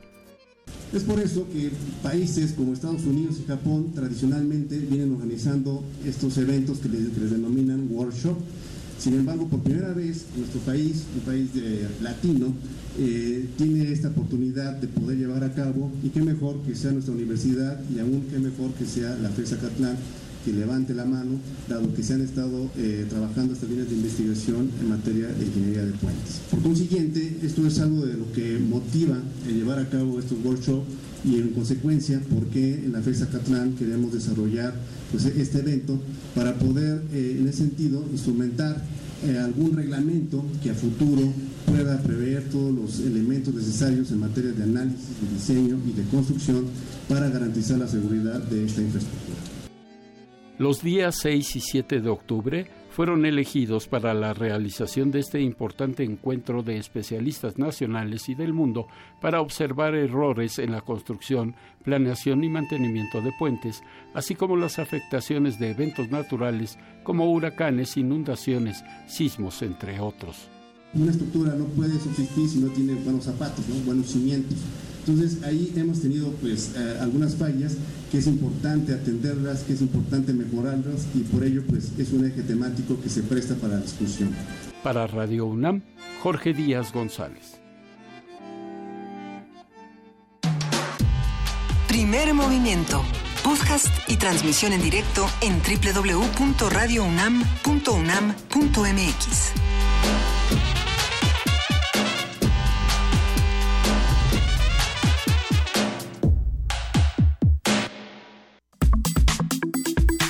Nota Nacional. Dimos unos días eh, para hablar precisamente de nuestra nota nacional, para ver qué era lo que estaba pasando con los medios de comunicación en Sinaloa, en la Ciudad de México y en distintas partes del país, y para discutir qué es lo que está pasando desde la Secretaría de la Defensa Nacional. Pero vamos a compartir el inicio de esta nota para que todos estemos al tanto. La madrugada del viernes pasado, un grupo criminal atacó un convoy militar en Culiacán, Sinaloa, dejando un saldo de cinco militares muertos, diez heridos. Todo esto, como les decíamos, lo informó la Secretaría de Defensa Nacional. De acuerdo con Gerardo Vargas Landero, secretario de Gobierno de Sinaloa, el ataque se realizó para liberar a un delincuente herido que participó en un enfrentamiento con el ejército. Las primeras investigaciones indican que los militares fueron atacados por un numeroso grupo que a bordo de camionetas blindadas usaron fusiles de alto calibre. Alfonso Duarte Mejía, comandante de la Tercera Región Militar, aseguró que dicho ataque forma parte de una cadena de hechos violentos que han ocurrido en Badiraguato, donde se enfrenta una disputa por el control de las siembras de drogas entre los grupos encabezados por Alfredo Beltrán Guzmán el Mochomito y sus primos, los hijos de Joaquín Guzmán Loera.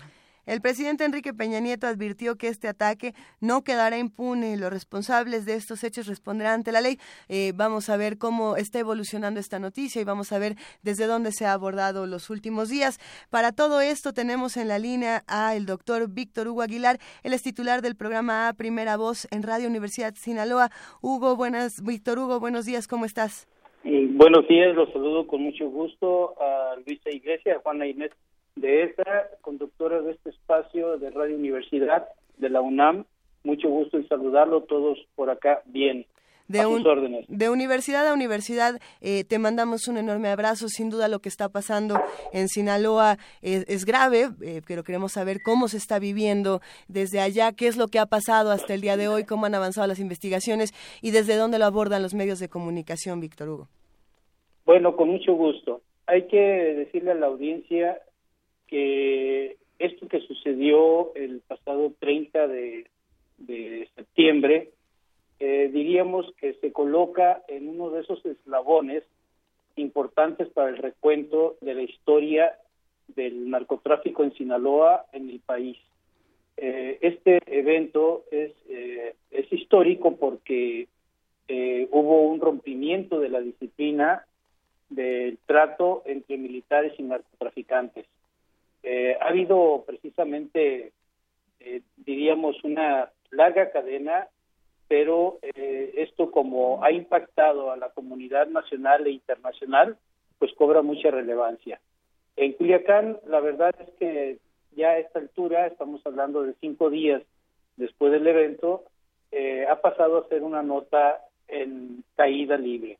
Es decir, ya causa muy poco interés, salvo precisamente eh, en, las connotaciones nacionales que, e internacionales que ha alcanzado. Esto obviamente para eh, los militares les significa un acto diríamos, de vergüenza porque eh, descubren a la luz pública que en Sinaloa se puede mover un convoy eh, de 60 delincuentes altamente bien equipados con armas de, muy alta capacidad de respuesta y de ataque, como es el uso de bazucas, este tipo misiles, eh, pero también con armas tan potentes como calibre 50, que es el que usa eh, privilegiadamente el ejército y armas las clásicas del AK-47 y, el 250. Esto lógicamente nos dice que los grupos militares y paramilitares tienen un equilibrio de fuerzas a nivel precisamente de, armamento y de capacidad de movilizar. Lo que llama la atención, y es una pregunta que ha quedado en el aire, es quién era el detenido. Porque para, para, para mover a ese, a ese grupo a las tres y media de la mañana, que ese no sería el problema, este, pero movilizarlo y enfrentarlo a una partida de eh, 15 eh, elementos del ejército en, carros tipo tanqueta Hummer, eh, que tienen niveles de blindaje, su estructura, pues obviamente eh, nos dice que a quien, quien iba en una ambulancia civil como es la Cruz Roja, este, era alguien de, de alcance eh, en las esferas del narcotráfico de, de alto nivel. Ahora, la, la, otra pregunta también era si, si, el grupo es de los propios para rescatar al, al, detenido herido o, o fue el grupo contrario que fue puesto a disposición por las mismas corporaciones policíacas y militares a los grupos contrarios. Esto hay que decirlo, eh, no lo podemos confirmar, porque ni la propia autoridad ha sido clara en términos de, en verdad, quién era al que transportaban y por qué. Si era un narcotraficante de alto, de alto nivel, eh, no tomaron las medidas precautorias suficientes para evitar precisamente eh, lo que sucedió. Entonces tenemos eh, dos hipótesis. lo, lo protegían para llevarlo a atención médica o lo entregaban este, y con eso calmar la sed o tomar posición de bando eh, hacia un grupo o al otro. Entonces, te lo repito, esto queda a merced de la, de la especulación periodística porque no hay datos suficientes para decir cuál fue el motivo en realidad. Y, la especulación periodística siempre eh, deja muchísimo campo a todo tipo de suspicacias y a todo tipo de, pues, a que uno rellene con la información que tiene por otros lados. ¿Qué se dice en los medios? Porque las autoridades, como, como bien dice doctor Víctor Hugo Aguilar, eh, han sido poco claras. ¿Qué, qué piensan ustedes desde los medios? No, no, pues es que nos da margen para tener un recuento de, empezar a buscar respuestas en la historia, ¿no? Eh, mira, hay, hay frases y hay, y hay hechos que, que uno debe de ir eh, en la suspicacia periodística, debe de ir este, delimitando. Eh, por ejemplo, ha habido acusaciones directamente de las propias autoridades gubernamentales contra el ejército, pero el ejército también se la revira a las autoridades gubernamentales del Estado. Incluso recientemente se registra en la prensa local que eh, eh, el director eh, de la Policía Ministerial en Sinaloa, Jesús Antonio Aguilar Íñiguez, que fue perseguido por la justicia un sexenio anterior, es acusado ahora por el general Alfonso Duarte Mujica, quien es comandante de la tercera región militar aquí en Sinaloa, encaró al gobernador Mario López Valdés de decirle, usted sabe dónde están y quiénes son. Incluso usted tiene en sus filas de mando policíaco aún asociado a la delincuencia. Esta acusación nos hace recordar precisamente que la historia está plagada de este tipo de frases y señalamientos.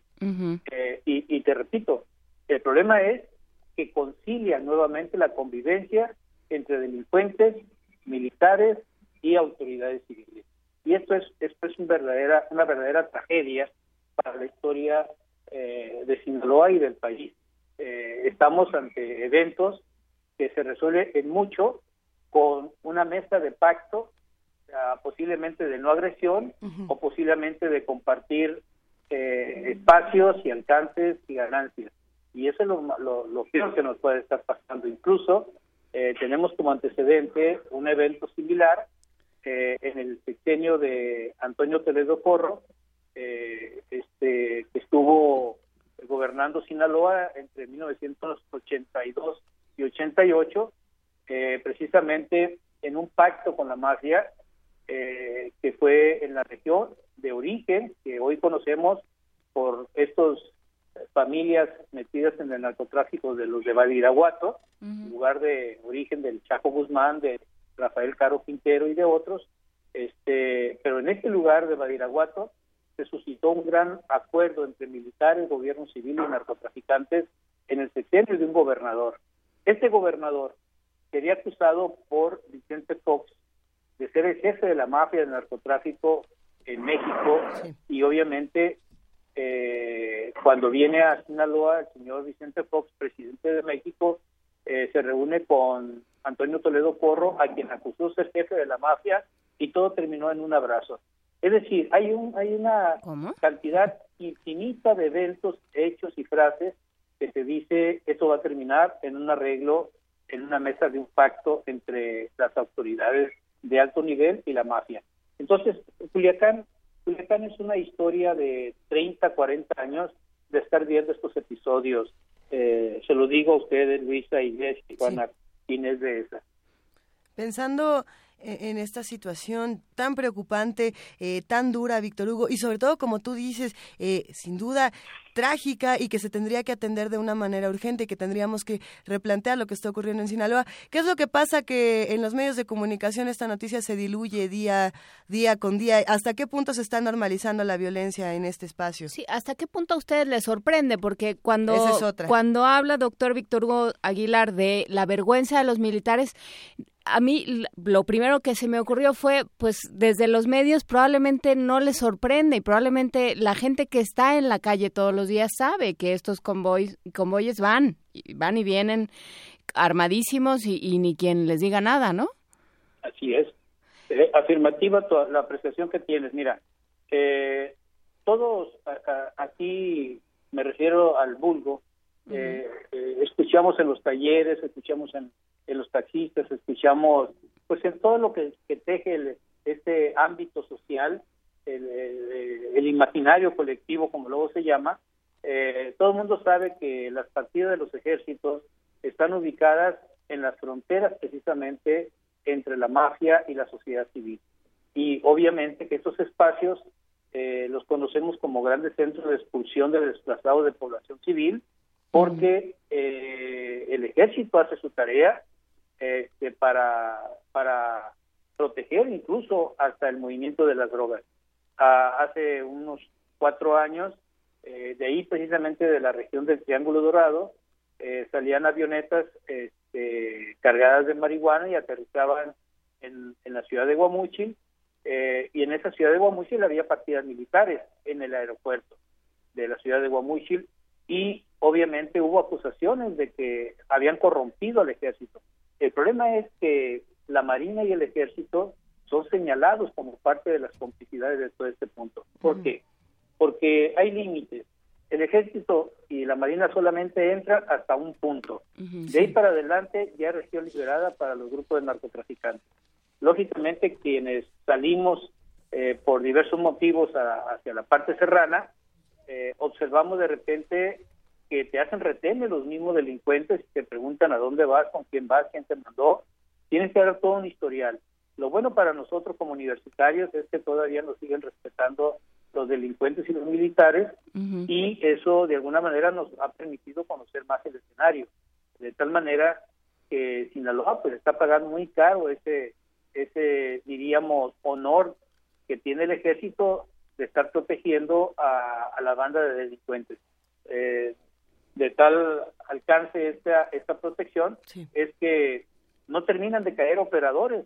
Eh, casi todos los años caen los operadores financieros, caen los operadores de, del tráfico, caen los operadores de todo y la mafia tan pujante. Pero quiero decirte una cosa que, que me, me, parece lo más espantoso de esto. Culiacán ha sido denominada en, en, la, en la literatura y en la música sinaloense como eh, la perla de, la perla del Humaya. Eh, en realidad Culiacán es la perla de la corona del narcotráfico en México. Eh, esto eh, te lo digo para que veas en el alcance. Eh, nuestro gran temor es que entre los rivales a la hegemonía del narcotráfico del cártel de Sinaloa a Culiacán entren a asaltar la plaza. Creo que ese es el contexto que existe ahora. Han estado intentando. Pero te doy un dato curioso. El presidente de la República no ha pisado Culiacán, ni como candidato ni como presidente de la República. Y esto nos genera una duda. ¿Por qué visita Mazatlán, visita Guasave, llega nada más al aeropuerto de la ciudad de Culiacán, pero no entra a la ciudad? Y nos llama la atención porque regularmente los poderes son las entidades visitadas por el presidente de la República y a Culiacán el presidente no ha entrado. Eso significa un mensaje de algo. Se le ha preguntado a, a las autoridades como al secretario de Gobernación, se le ha preguntado a otros y no hay respuesta. Lo dejan de una manera tangencial. Entonces, el narcotráfico eh, sede eh, de la capital del cártel de Sinaloa, eh, en realidad está cuidando la plaza llamada Culiacán como la perla de la corona del poderío del narcotráfico. Y creo que eso, eso que sucedió en, en Culiacán el día 30 de septiembre a las tres y media de la mañana nos anuncia de qué tamaño están los narcotraficantes del cártel de Sinaloa para cuidar la plaza Culiacán. Algo hay en todo esto. Y, y yo, eh, y por supuesto algo hay, ¿no? Y, y, claro, la sede de los poderes parece ser que es también la sede de, de ese otro poder que es el narco. Pero eh, me gustaría cerrar esta conversación con una, una pregunta. Eh, doctor Víctor Hugo Aguilar, porque hablaba de cómo si los, los narcotraficantes y el ejército hasta cierto punto respetan a la universidad.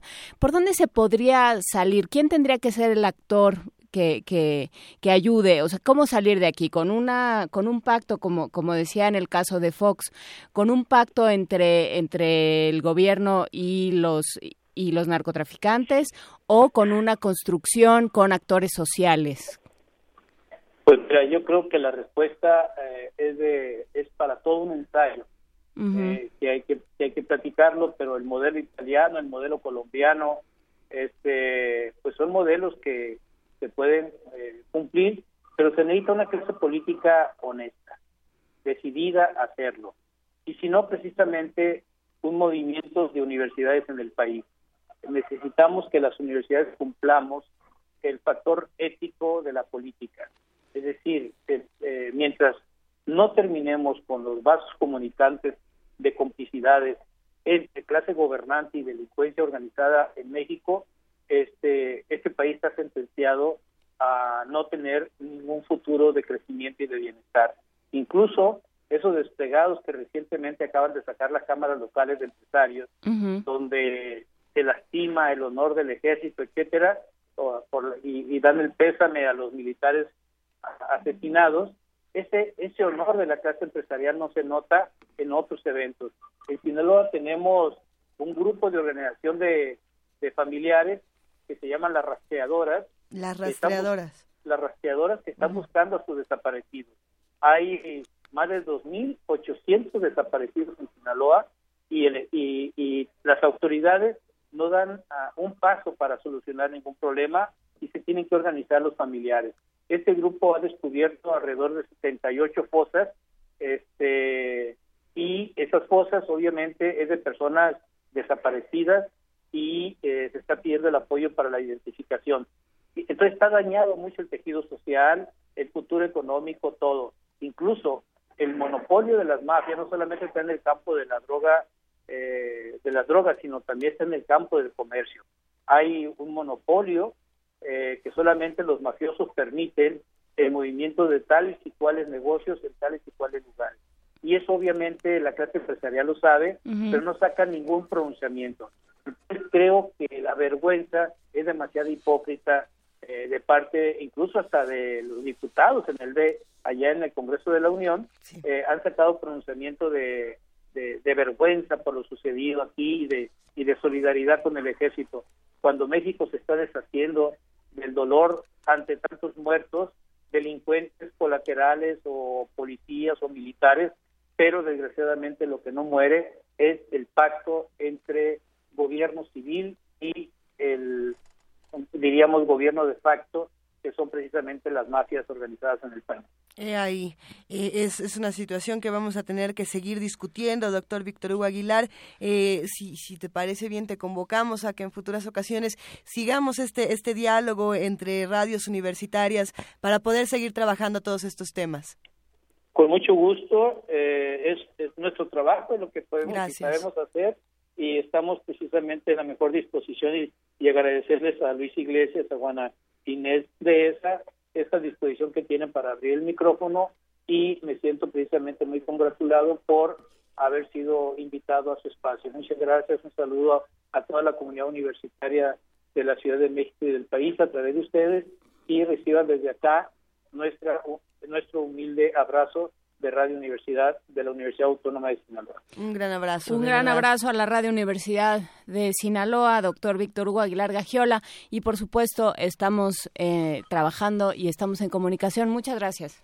A ustedes, gracias. Vamos a escuchar ahora una melodía para cerrar con esta conversación. Vamos a escuchar esto que es Felino Electrotango.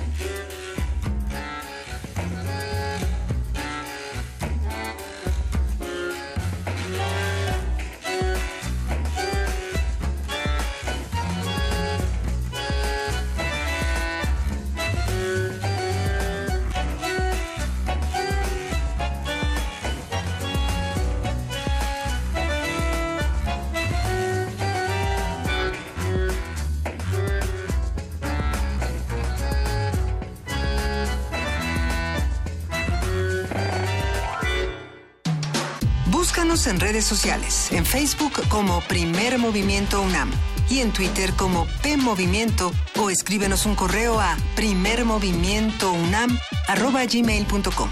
Hagamos comunidad.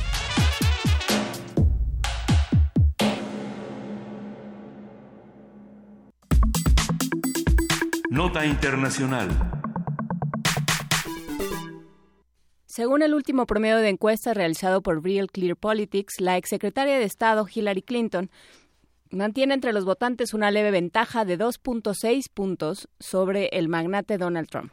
Si bien el candidato republicano es muy popular para una franja amplia de la población estadounidense, sus propuestas de la política exterior, su opacidad fiscal y su despreocupación por lo políticamente correcto le ha ganado un boicot editorial que suma cada vez más diarios conservadores, entre ellos, por ejemplo, USA Today, que en 34 años de historia jamás había tomado partido en un ajuste electoral. A ver, esto en este caso está pidiendo a sus electores resistir los cantos de sirena de un peligroso demagogo fuerte, lo que dice USA Today.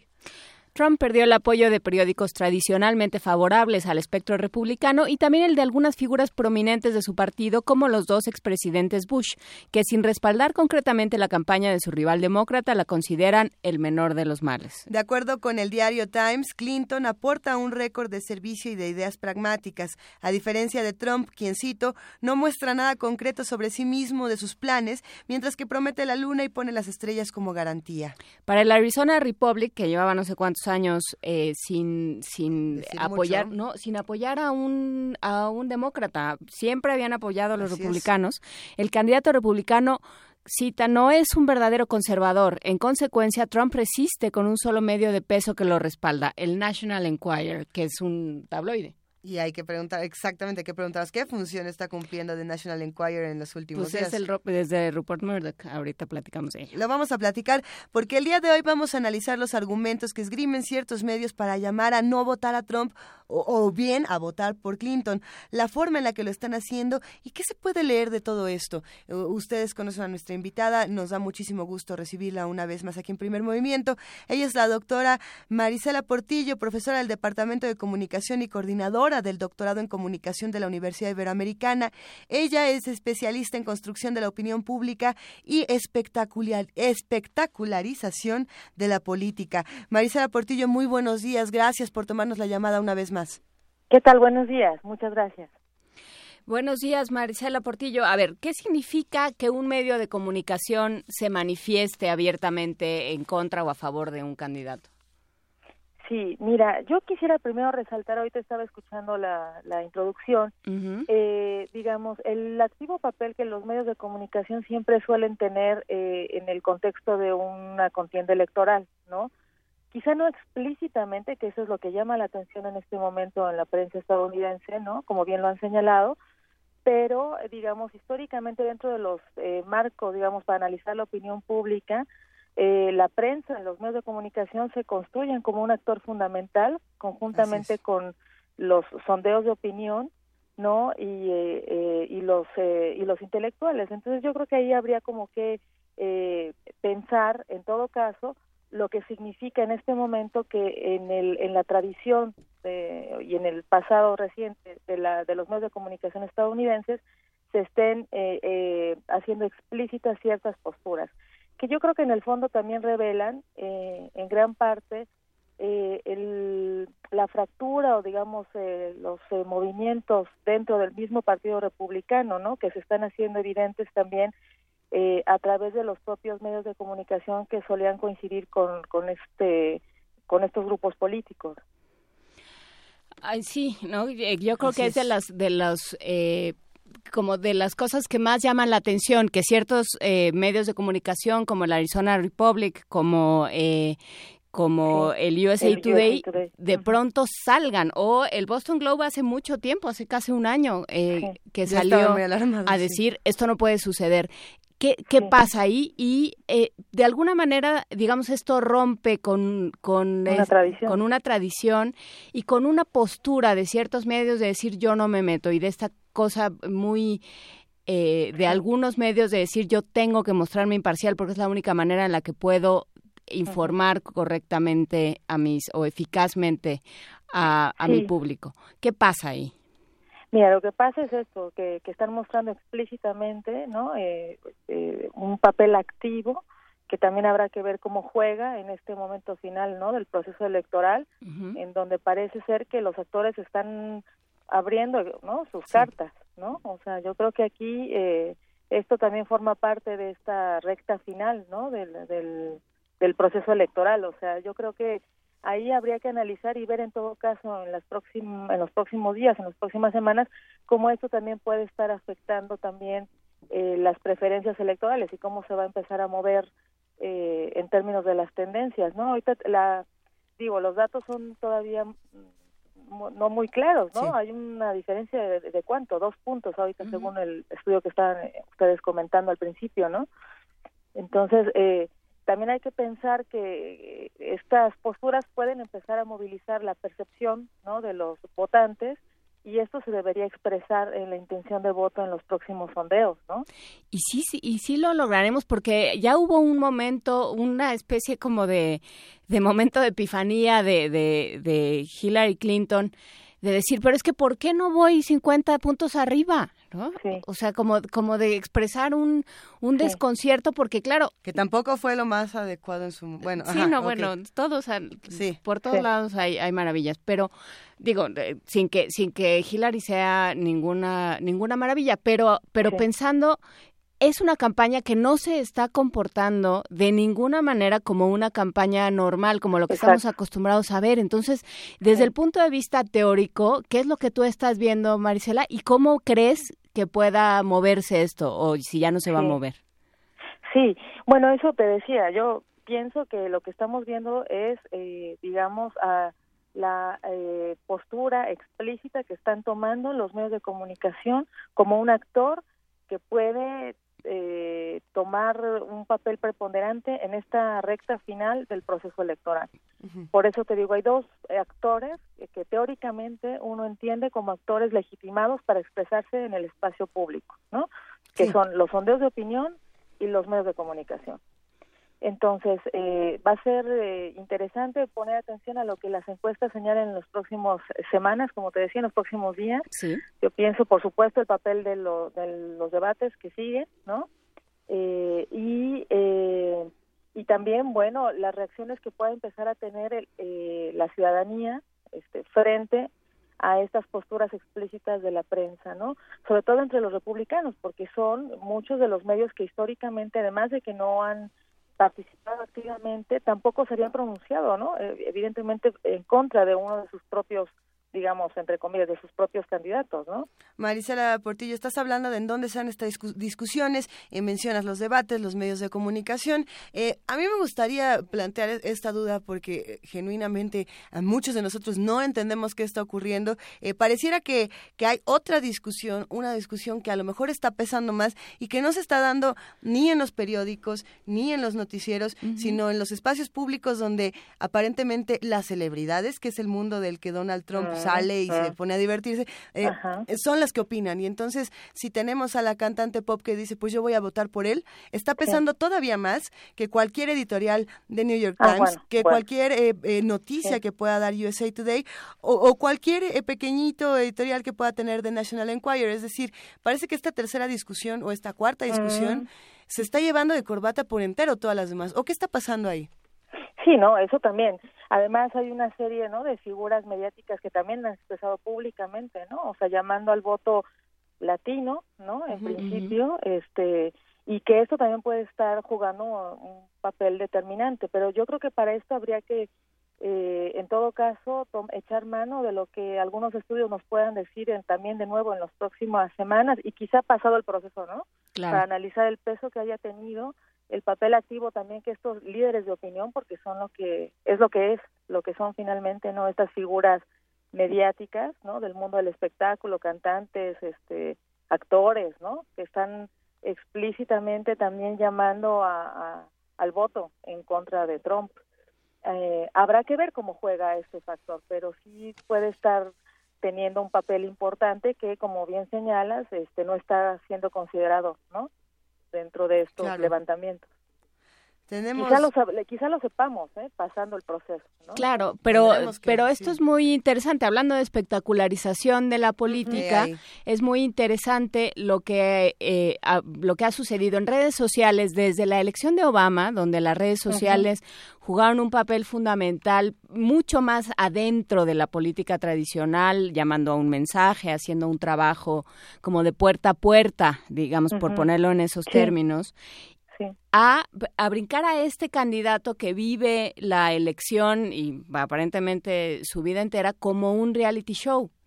Y el trabajo que le ha costado a la campaña de Hillary Clinton entrar a esa dinámica, ¿no? Porque también, bueno, implica implica meterte a una guerra de lodo eh, que, que pues, de la que cómo vas a salir, ¿no? Pero y Hillary ha respondido en muchas maneras, en muchos momentos de manera muy desafortunada, llamar deplorables a los a los seguidores de Trump, todo esto. Entonces, ¿cómo cómo aprender a trabajar con redes sociales? O sea, yo creo que esa va a ser la gran el reto, el gran reto que estamos teniendo en México y en, todos, lados. Así es. ¿Qué hacemos con las redes sociales como espacio político y espacio público? Sí, sí, sí. Bueno, eso yo creo que es un reto para, para todos los, eh, la gente que está, por ejemplo, incluso pienso dentro del propio equipo de campaña, ¿no? De, de Hillary, o sea, cómo responder a eso es lo que ahorita estás diciendo. Yo creo que en, en el debate eh, me parece que, que ahí, por ejemplo, Hillary lo supo manejar muy bien, ¿no? Y quizá esto, esta forma incluso de responder también en sus propios términos, porque, por ejemplo, el hecho de sacar al final del debate el caso de la ex Miss Universo, ¿no? De nuevo sacar, poner eh, o recordarle, ¿no? A la audiencia que le está escuchando estos escándalos anteriores en los cuales ha estado involucrado, ¿no? Yo creo que ella ahí lo manejó bien, esa carta estuvo bien jugada, ¿no?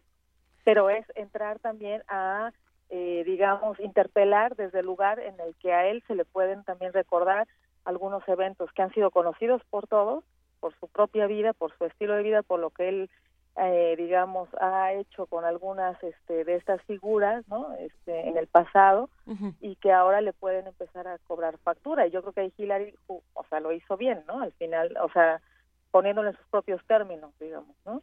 A ver, en el debate pasado. tenemos una serie de preguntas aquí en, en, nuestras redes sociales, Marisela Portillo, que queremos compartir contigo, tratando de, de, sintetizarlas. Muchos dicen que esta campaña anti-Trump está siendo contra, eh, contraproducente en los distintos medios. Eh, Eduardo Lima lo, lo, resume en un tuit que, que, me gustaría compartir contigo. Dice, vean los comentarios del video de los Avengers contra Trump, este video donde, donde los actores eh, están haciendo esta invitación a no votar por Donald Trump, así como otro más de los 360 científicos, si no me equivoco, que también explican los peligros, ¿no? Y dice aquí, a la gente parece, la gente parece detestar que le digan por quién votar. ¿Cómo, cómo vemos esto? ¿Sí es cierto que la gente deteste que le digan por quién votar? Puede ser. Bueno, yo creo que eh, en todo caso, más que deteste, o sea, deberíamos más bien preguntarnos de qué manera esto también puede colaborar a confirmar una postura ¿no? O una decisión que ya previamente esté tomada. A veces suelen más bien reforzar, ¿no? Ciertas actitudes preexistentes. Entonces puedo pensar en que quien ya, o sea, por ejemplo, yo creo que son eh, importantes para pensar en términos de los votantes indecisos, o sea, quien todavía no tiene una, una opinión formada y ahí eh, se, se está jugando a ver si estas eh, declaraciones pueden tener algún efecto. Y yo creo que es posible que sí lo tengan. ¿Y cuál es el porcentaje de indecisos? Ah. Ahora no sé, pero me parece que ahí está, eh, ahí estará, ¿no? La, la clave del resultado. ¿Cuánto es? ¿Tienen por ahí ustedes el dato? Justo estamos buscando ese dato para compartirlo con todos los que nos escuchan, eh, doctora Maiceda Portillo. Pero es una franja que puede dar eh, el cambio, ¿eh? O sea, por eso están realmente en este momento jugando eh, con, con, esto, con estos candidatos. Y lo que sí puede ocurrir al final de, de este periodo, de este proceso, es eh, empezar a, a, armar un clima de opinión que pueda ser eh, favorable hacia Hillary Clinton. Y también la teoría nos, nos dice que cuando se va hablando en voz alta, ¿no? O sea, mostrando posturas claras a favor de un candidato, esto puede también jugar a favor, ¿no? Esto que se llama subirse al carro ganador, ¿no? Pensar en que eso es posible, en que, en que sí efectivamente pues, se puede hacer eh, en este momento una diferencia eh, a favor de Hillary Clinton. Ahora, ojo, que también algo que es nuevo en este momento en la campaña en Estados Unidos es que los votantes se enfrentan a votar por el, digamos, el candidato menos peor, ¿no? O sea, la mayoría de los votantes están tampoco, incluso los demócratas, tampoco tan convencidos porque Hillary sea la mejor opción, ¿no? Entonces creo que eso también complica esta decisión, o sea, en cómo explicar por qué sería mejor a pesar de todas este, las dudas que puedan tener respecto de Hillary. Sí, el mismo. En contraposición con Trump. El mismo editorial que lanza el New York Times en español y en inglés el fin de semana dice: bueno, ya sabemos que Hillary nunca ha sido nuestra mejor amiga, pero ahora sí dice que nos va a hacer un poco de caso. Y entonces, y nos iría peor con Trump, así es que mejor piénselo bien. Sí, sí, sí. Entonces es muy complicado. O sea, la construcción de ese mensaje es complicado, pero creo que es, o sea, de nuevo, respondiendo a tu pregunta, yo creo que sí puede ser, eh, digamos, eh, o lo que se, lo que está en juego ahorita es pensar en que se construya ese clima favorable hacia Hillary y que pueda tener este efecto eh, de, de, que los votantes indecisos pues quieran o piensen que pueda ser una opción que haga una diferencia en, en los resultados, ¿no? Pues lo, lo, seguiremos revisando, maestra Marisela Portillo. Muchísimas gracias por estar con nosotros. Vamos viendo cómo se cómo se perfilan las encuestas y qué tan y, y, qué tanto Eso va, a ser muy importante, ¿eh? cambiando. O sea, cómo juegan esos resultados en las encuestas también en las próximas semanas. Eso es claro. Seguiremos discutiéndolo. Muchísimas gracias, doctora Marisela Portillo. Va un gran abrazo y nosotros seguimos aquí en Primer Movimiento. Muchas gracias. Muchos saludos a todos por allá. Tenemos una nota para compartir con todos ustedes. Eh, conocer la forma de cómo murió Lucy, el homínido cuyos restos óseos fueron hallados en Etiopía en 1974, ha generado diversas hipótesis. Para especialistas de la UNAM, cada estudio a fósiles aporta más conocimiento. Nuestra compañera Dulce García tiene la historia de Lucy y su, y su eh, averiguación forense completita. Vamos a ver. ¿Cómo es que un ser que vivió hace 3.180.000 años puede relacionarse con los Beatles y que sean igual de famosos? La respuesta es simple. En 1974 se encontró en Etiopía el 40% de los huesos de un Australopithecus afarensis. Cuando los científicos celebraban el hallazgo, escuchaban Lucy en el cielo con diamantes. Hoy, los científicos debaten los motivos de la muerte de Lucy. John Kuppelman, paleoantropólogo de la Universidad de Texas en Austin, Estados Unidos, sugiere que el homínido murió porque se cayó de un árbol. El doctor Alejandro Terrazas, investigador del Instituto de Investigaciones Antropológicas de la UNAM, explica cómo es que se llegó a esa conclusión aprovecharon para hacerle una, microtomografía, una tomografía muy, muy, muy especializada de todos los huesos que pudieron y a partir de estas tomografías hicieron imágenes digitales. Encontraron lo que ya todos sabíamos, que están muy rotos. Sin embargo, ellos encontraron en las tomografías otras fracturas diferentes fracturas que suelen llamarse en rama verde. Son fracturas que se producen cuando el hueso está fresco, cuando la persona está viva. Y encontraron un patrón. Este patrón sugiere que este homínido, Lucy, se cayó de una altura considerable, probablemente de un árbol, y que la causa de muerte fue esta caída. Aunque el reciente estudio sobre Lucy ha suscitado diversos debates sobre la veracidad de la hipótesis, Terraza señaló que lo más importante es comprender que estos viejos fósiles pueden seguirse analizando y lo mejor, pueden estudiarse con nuevas herramientas tecnológicas. Yo creo que este estudio lo que sigue es hacer experimentos con huesos frescos de animales modernos para poder reproducir el tipo de fracturas que ellos dicen haber observado. Creo que también se tienen que hacer más observaciones en otros huesos fósiles para tener con qué comparar. Creo que esto es lo que procede. A continuación, diferentes equipos en diferentes lugares del mundo van a tratar de reproducir los resultados para saber si son ciertos o no son ciertos. Esto va a ser eh, en lo que va a venir el gran avance para la ciencia, ¿no? El desarrollo de una nueva técnica para el estudio de los fósiles. Y pues bueno, finalmente es un estudio que sí va a tener repercusiones a largo plazo.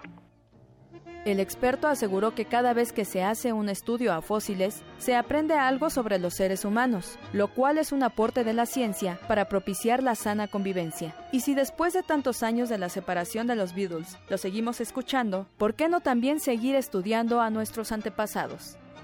Dulce García.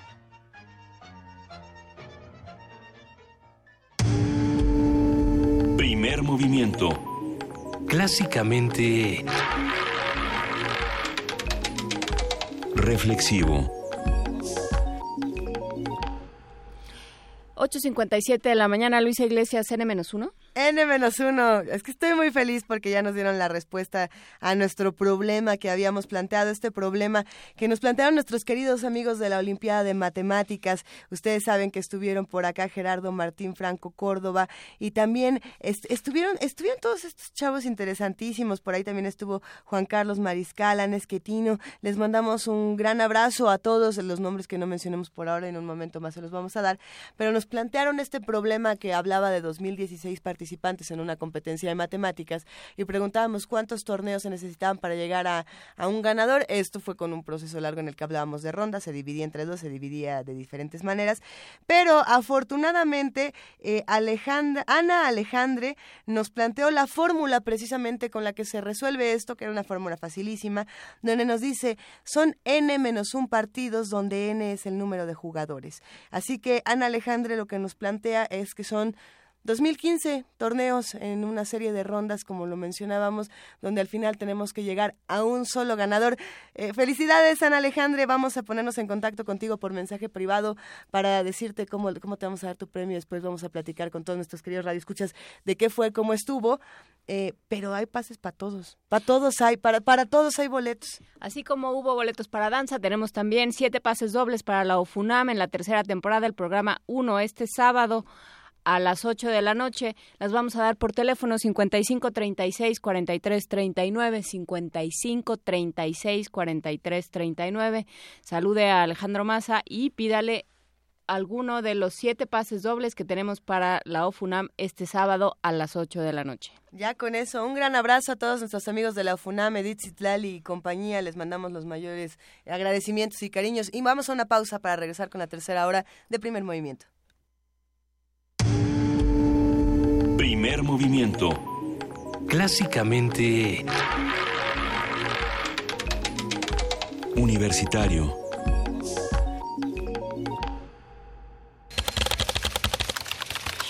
informativo. La UNAM.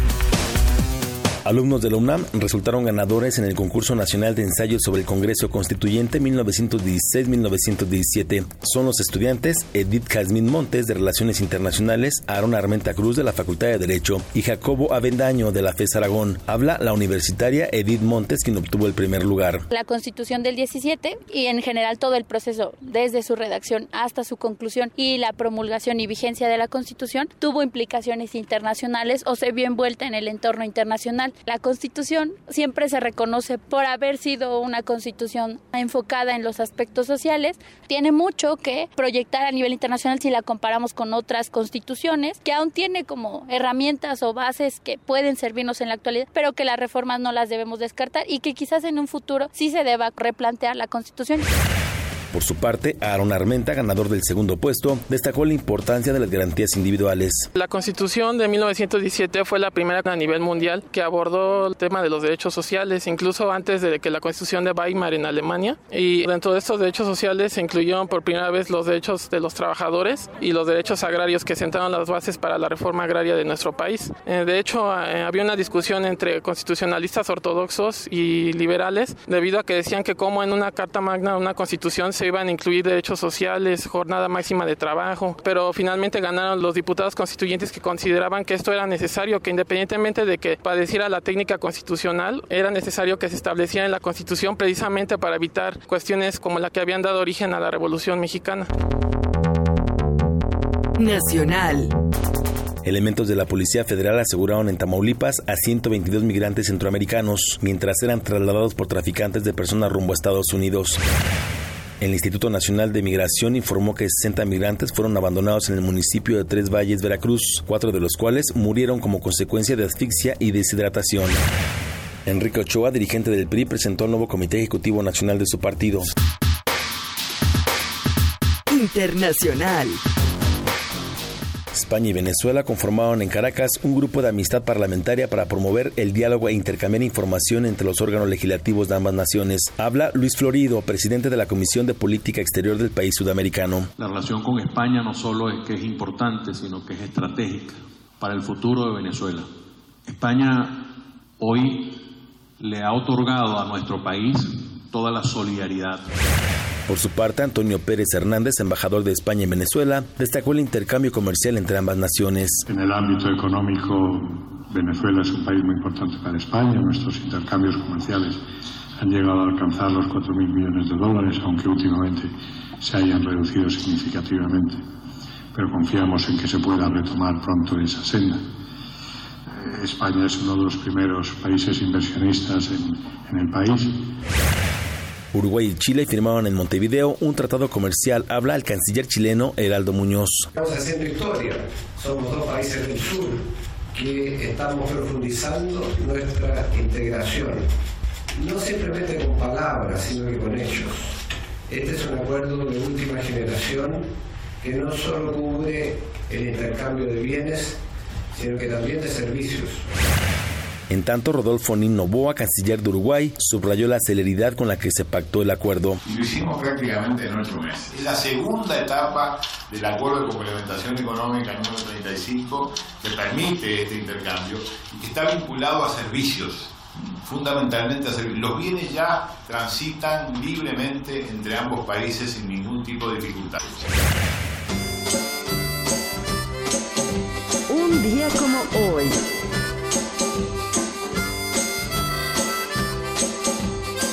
En 1962 fue lanzado el sencillo Love Me Do, primer éxito de la banda británica The Beatles. La pieza llegó al primer sitio de la lista del Billboard en 1964 y se mantuvo en ese puesto durante 14 semanas.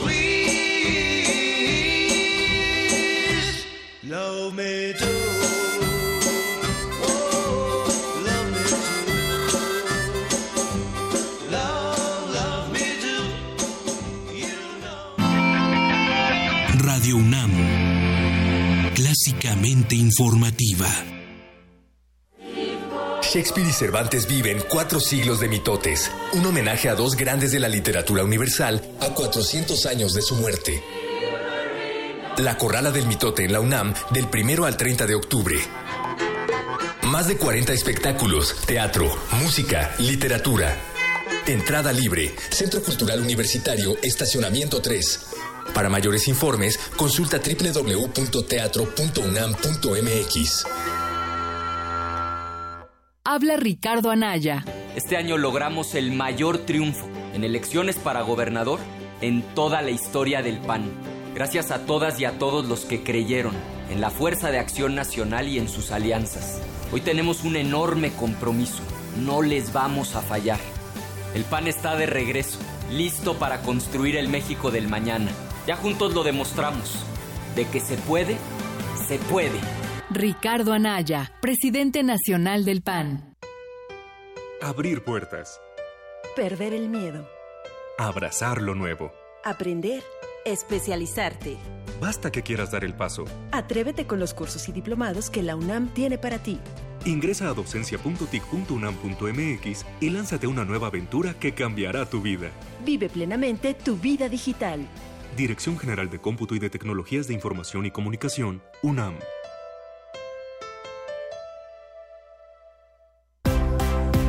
¿Qué tiene que ver la ciencia con la música?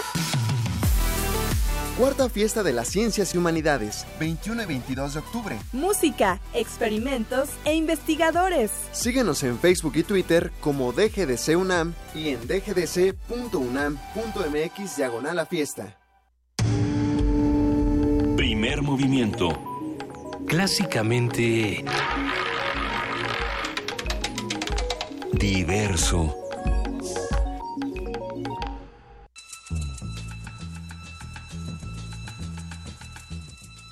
Es hora de poesía necesaria.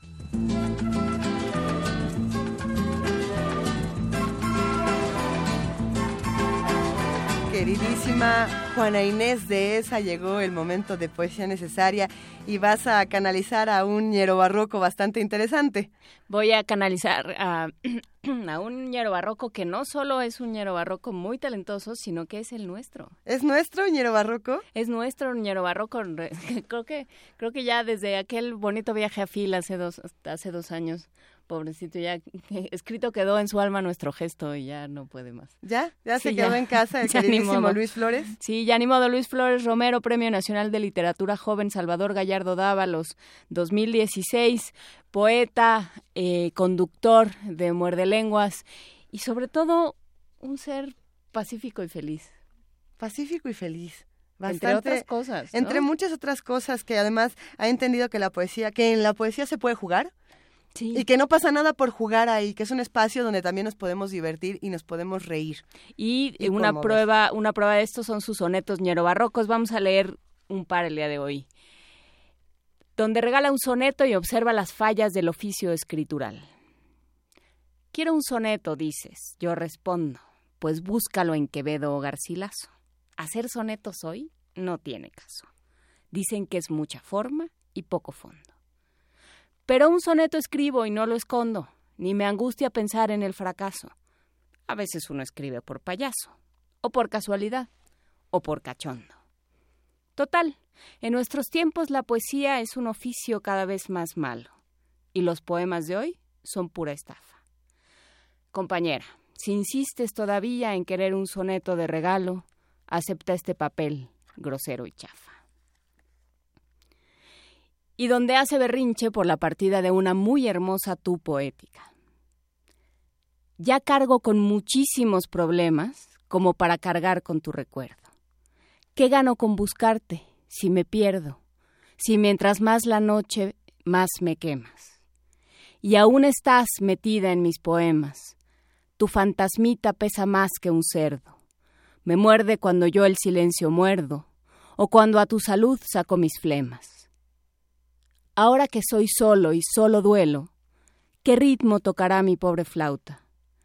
El pan a qué olerá si no te huelo.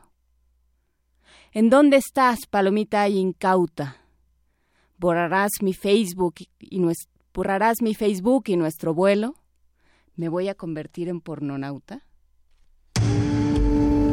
Primer movimiento. Clásicamente reflexivo.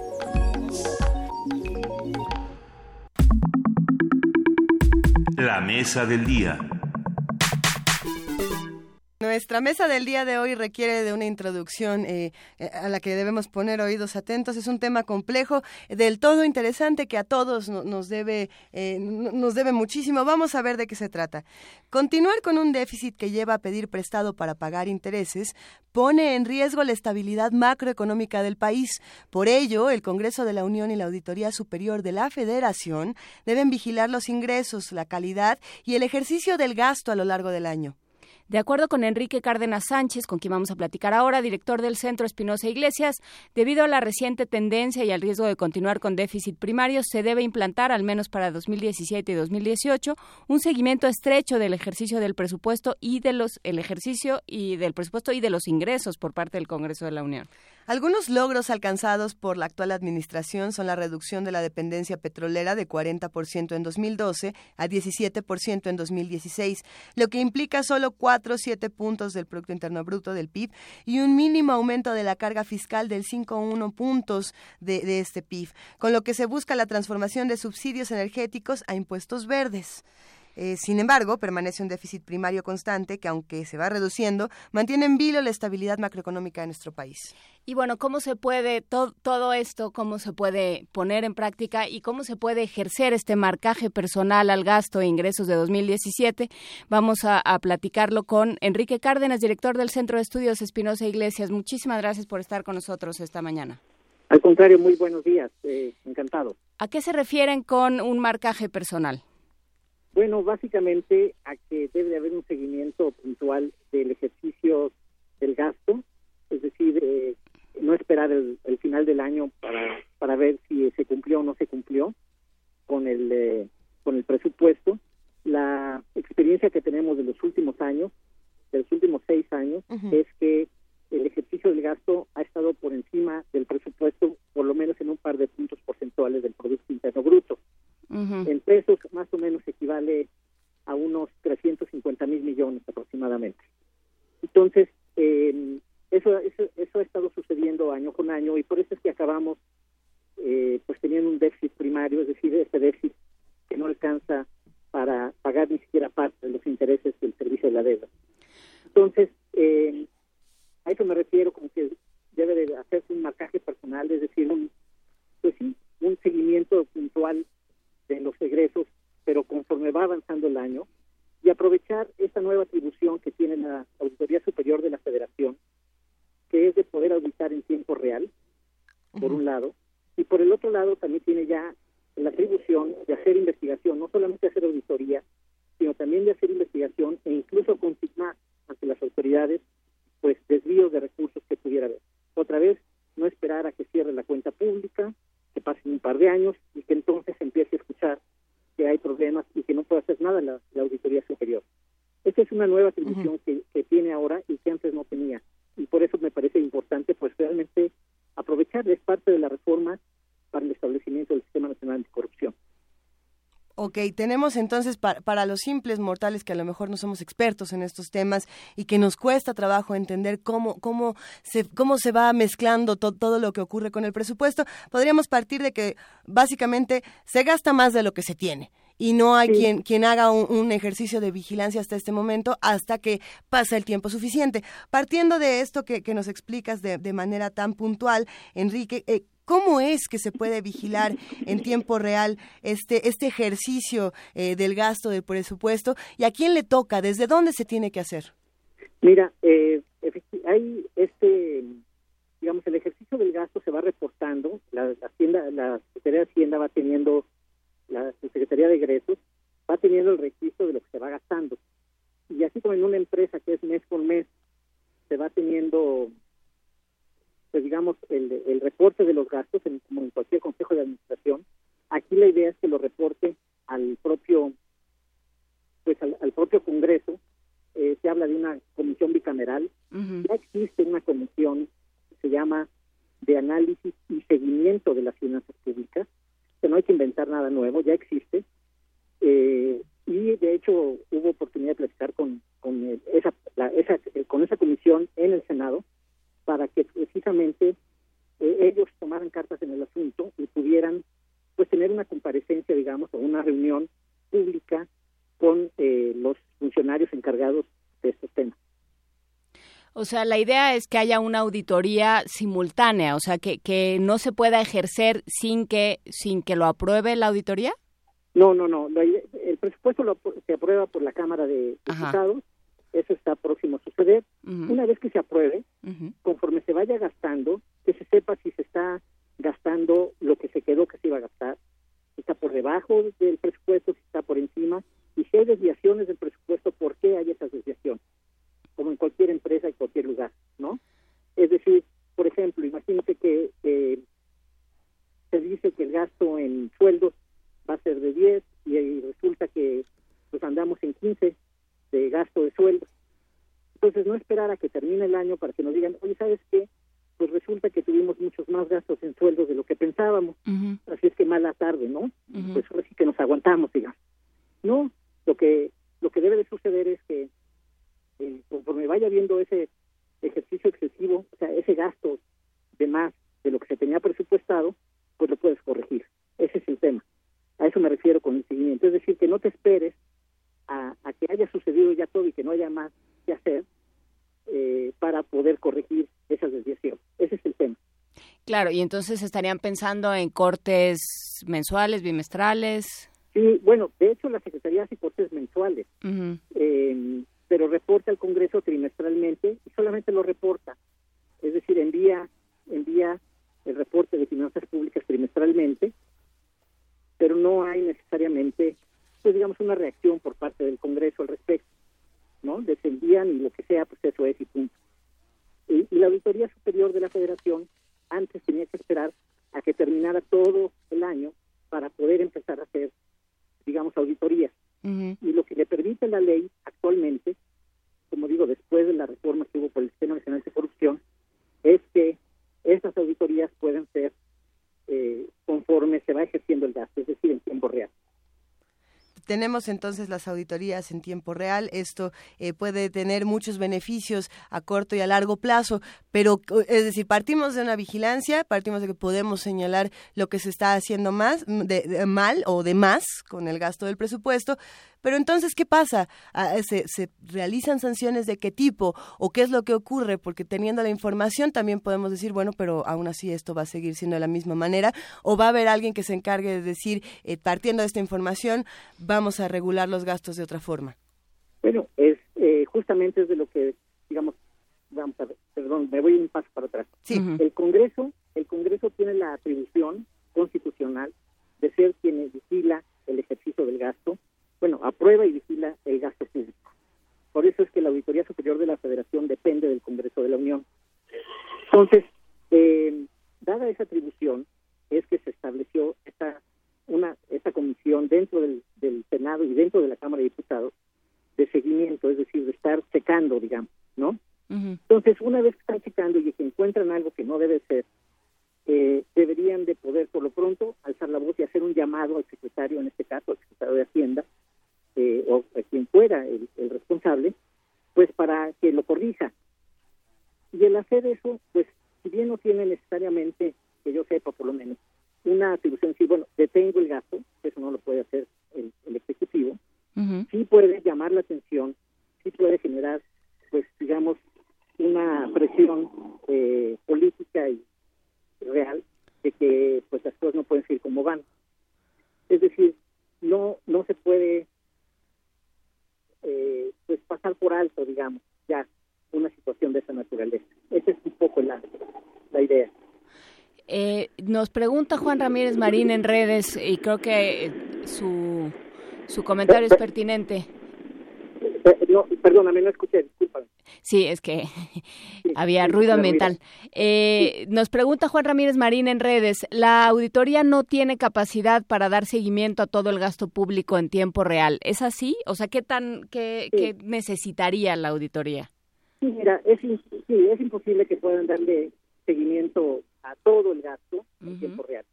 Lo que sí pueden hacer, y estoy de acuerdo con, eh, con quien escribió este mensaje, pero lo que sí pueden hacer es que pueden tener y tienen de hecho alertas, focos de alerta en donde puede haber un problema. Y entonces ahí donde puede haber un problema es donde ponen la lupa y se meten, ¿no? Eso sí tienen capacidad. ¿no? O sea, no de todo a todo el tiempo, pero sí de algunas cosas parte del tiempo. Eh, el chiste es que tengan, y lo tienen, repito, puntos o maneras de saber por dónde puede haber problemas y eh, de esa manera detectar en dónde se deben de meter a profundidad.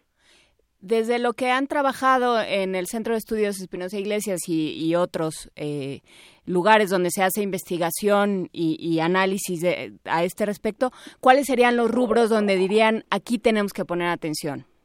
Bueno, mira, eh, tradicionalmente lo que ha pasado en muchos años ha sido, por ejemplo, em, las transferencias de una cuenta a otra. Haz de cuenta que el presupuesto dice, esto se va a gastar en mm. materiales y de pronto se gasta en programas eh, a lo mejor eh, eh, discrecionales o le mandan un dinero a un gobernador aumentando el gasto en un tal o cual estado. Esas transferencias de recursos de que van distintas a lo que marcaba el presupuesto, típicamente han hecho que al final del año se vea que el presupuesto ejercido es muy distinto, muy, muy distinto del presupuesto que fue aprobado. Y ahí es en donde entra mucho de la discrecionalidad de la Secretaría de Hacienda, que pues puede obedecer a muy diferentes tipos de intereses.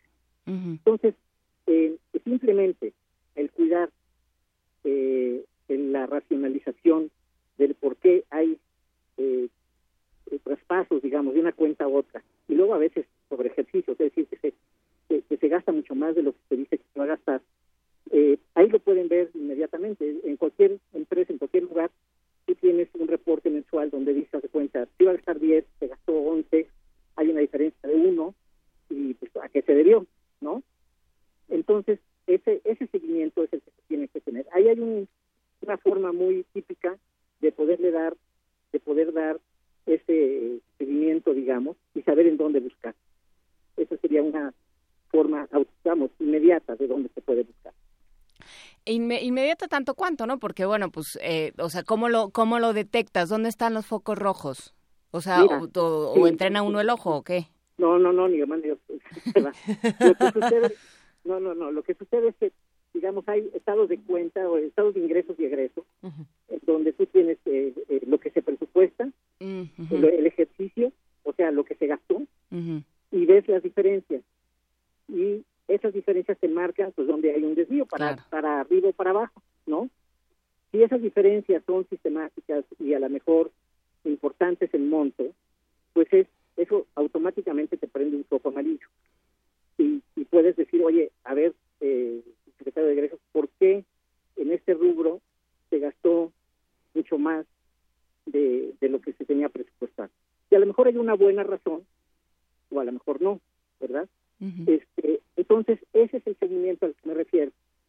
Que- y, y ese seguimiento se hace. Es decir, si tú ves las, en, la, en la red la- los reportes de finanzas públicas mensuales, ingresos y egresos, ahí ves, por ejemplo, las diferencias, cuáles son respecto del presupuesto en términos reales, sus porcentajes en términos absolutos, y lo puedes ir siguiendo, eso mes con mes.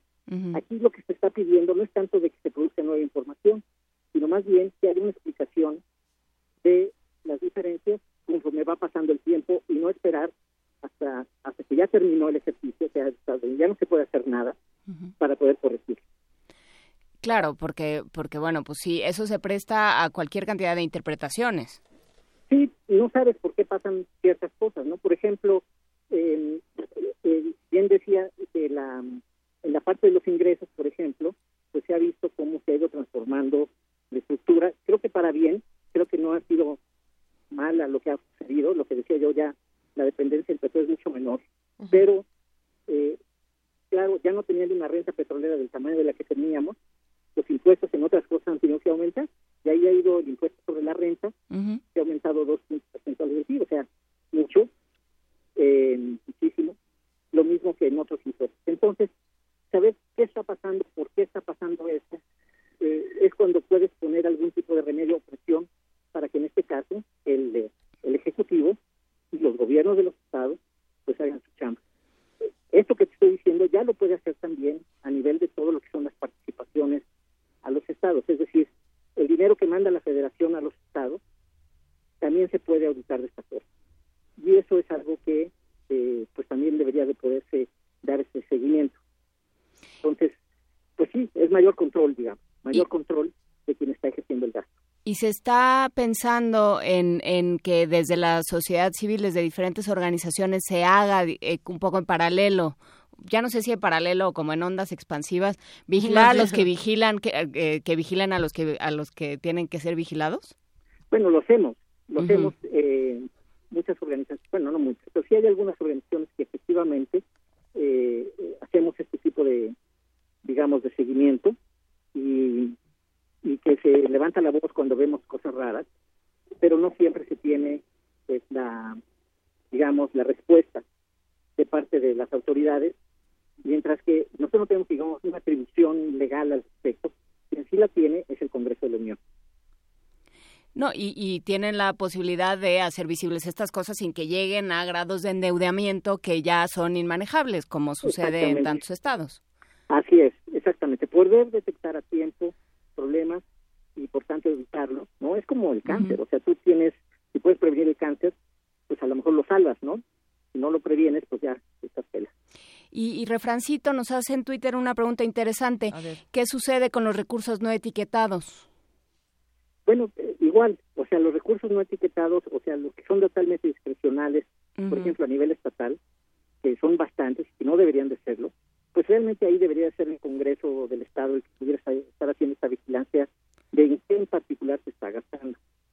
Ahora, muchas veces los las legislaturas estatales, las auditorías estatal, la perdón, las, eh, sí, la auditoría eh, estatal que tiene cada uno de los estados, pues están muchas veces a- al servicio realmente del gobernador y por lo tanto, pues no hay mucho escrutinio en ese sentido, ¿no? No es- Entonces, ahí, ahí sí son más bien como montos digamos, es más burda la, la, la auditoría que se puede hacer, pero nuevamente la nueva ley de fiscalización que se pasó ahora con lo del Sistema Nacional de Corrupción permite que también a nivel federal se pueda se pueda meter la auditoría a cualquier lugar, eh, es decir, cualquier dinero público que se esté ejerciendo. Entonces, tarda más la parte de los estados en poderse detectar, pero eh, también se podrá hacer y bueno, pues es parte del trabajo que tiene que hacer la auditoría. Ciertamente la auditoría va a tener que ser mucho más, mucho más eh, de lo que está viniendo haciendo, eh, pero bueno, lo ha hecho bastante bien hasta ahora. Es una muy buena institución y pues es importante que aproveche estas nuevas atribuciones para beneficio del país. Pues sí, porque si bien no se etiqueta, sí se sabe cuánto se le da a cada estado. Entonces, bueno, ¿dónde están? O sea, todo se tiene que comprobar, etiquetado o no, en teoría. Así es. No, sí, todo. Todo se tiene que pues. etiquetar. Eh, O sea, se, se tiene que comprobar efectivamente. Hay veces que el Congreso, no sé cómo quedó, pero la verdad es que hasta hace poco el Congreso, por ejemplo, no tenía que, de, que siquiera dar comprobantes de muchísimos gastos que hacía. Imagínate Nos- la discrecionalidad que eso significaba, ¿no? Sí, por supuesto. Nos hacen muchas preguntas en redes sociales y una de ellas, Enrique, es eh, ¿qué nos toca a nosotros para apoyar al Centro de Estudios Espinosa Iglesias y dónde podemos consultar más de lo que están haciendo y más de, de todas las campañas y proyectos que tienen en este momento? Mira, pues eh, con mucho gusto. Estamos en el www.ceyy.org.mx. Esa es nuestra página y ahí se puede ver los proyectos que estamos realizando. Nosotros estamos sobre todo eh, metidos en el tema de movilidad social intergeneracional, que, eh, que bueno, pues que es el mecanismo por el cual una sociedad puede avanzar, que una persona puede avanzar, que no depende, que no debe de depender tanto de dónde nació, sino de su propio esfuerzo, mérito, etcétera, porque pues lamentablemente en México tenemos tal atrofia en la en la sociedad que imagínate eh, casi siete personas de cada diez que nacen pobres una generación después siguen en el mismo lugar Eh, y eso es inadmisible porque lo que está diciendo estás condenando a la gente Así es. a, a- a su origen digamos a dónde nació entonces ese es el tipo de estudios que hacemos con encuestas nacionales y desde luego mucho estudio de investigación y también diseño de política pública al respecto. Y bueno, estabilidad macroeconómica es fundamental pues para que muchas de estas cosas eh, funcionen. Eh, si no tenemos estabilidad macro, eh, pues los que más van a sufrir otra vez es la gente con menos posibilidades de defenderse ante ella, que es la gente que tiene menos ingresos. Sí, y mientras siga habiendo impunidad y siga habiendo poca transparencia en el manejo de recursos y un endeudamiento irresponsable y, y descontrolado, ¿no? In- inconmensurable, porque se acaba eh, se acaban los periodos y eh, y las deudas las se heredan, ¿no? Se se dejan ahí y quedando. ahí Así a ver y pagamos todos. Sí, fíjate que se está perpetuando, digamos, eh, no solo la pobreza, se está perpetuando la desigualdad y se está perpetuando, como dices tú, pues la, la deuda que ha crecido tanto en estos años. Eh, también en una situación económica internacional muy difícil. Todos los países han aumentado su deuda, pero el chiste es no llegar a los extremos y hacer el trabajo que tiene que hacer. Alguien dice que hacer un recorte como el que se está planteando, que es pasar más o menos de un punto porcentual, un y medio punto porcentual del PIB, con respecto al, al presupuesto del año pasado, que es imposible o que es muy difícil. Eh, depende de la estructura del presupuesto, o sea, ¿a qué le vas a cortar? ¿no? Dices, es que voy a cortar todo eso, te va a cortar en maestros de, de- del CENTE, digamos, y de la gente. Bueno, pues claro que no va a ser posible cortarlo ahí, ¿sí? pero si dices, bueno, lo vamos a distribuir diferentes lugares donde se debe de cortar, es más factible. Y ya sucedió en los años, en los años 90, le tocó a- al presidente Cedillo hacer un corte incluso más duro que el que se necesita ahora. Y bueno, lo logró hacer, ¿no? Claro, con un costo político importante. Ahí ahí sabemos que se perdió, perdió- el PRI perdió las, las elecciones en el 97 y después la presidencia en el 2000. Pero se tiene que hacer, ni modo, porque de otra manera vamos a perjudicar mucho más a toda la sociedad mexicana. Por supuesto, ¿no? Y se, y se hará, pero, pero sí se tiene que, que, que acompañar con una política de rendición de cuentas y de transparencia y de marcaje personal como lo, como lo ponen, ¿no? Porque si no, no hay manera de que, de que, de que este recorte sea válido. O sea, es, eh, es Sí. éticamente y económicamente absurdo. Sí, mira, sobre todo porque lo que ha sucedido en los últimos años, y por ahí eh, sacamos también unas gráficas, eh, eh, donde se puede ver lo que se presentaba como proyección a los siguientes cinco años en términos de crecimiento económico, en términos de déficit, en términos de contratación de deuda y sistemáticamente en los últimos cinco años pues ha quedado corto, digamos. Es decir, no se ha cumplido con los pronósticos. Ahora mismo hemos visto que redujeron el pronóstico del crecimiento de la economía mexicana para este año. Eh, se ha quedado corto y, y bueno, pues eh, no podemos, creo, eh, quedarnos inermes y no hacer nada ante, ante esto que está sucediendo, pues simplemente para que podamos salir adelante. Es decir, ayudemos a que eh, efectivamente se hace la política macroeconómica que se necesita hacer. Los gobernadores luego ven mucho, bueno, todos, ve, cada quien va para su, ve para su rancho, digamos, pero la verdad es que este es un problema que debemos afrontar todos y estar conscientes todos de que el haber perdido una gran parte de la renta petrolera en tan poco tiempo ha obligado a aumentar impuestos por otros lados y por lo tanto a que la situación, pues claro que no está fácil, ¿no? Eh, es que de verdad perdimos mucho, 4.7 puntos porcentuales del PIB equivalen, como te digo, te gusta, 800 mil millones de pesos, haz cuenta 10 veces o 12 veces el programa de oportunidades, para decirlo hasta. Entonces, eh, sí se ha perdido muchísimo en muy poco tiempo, se ha logrado eh, resarcir eso con otro tipo de impuestos, pero el hecho es que no tenemos esa renta.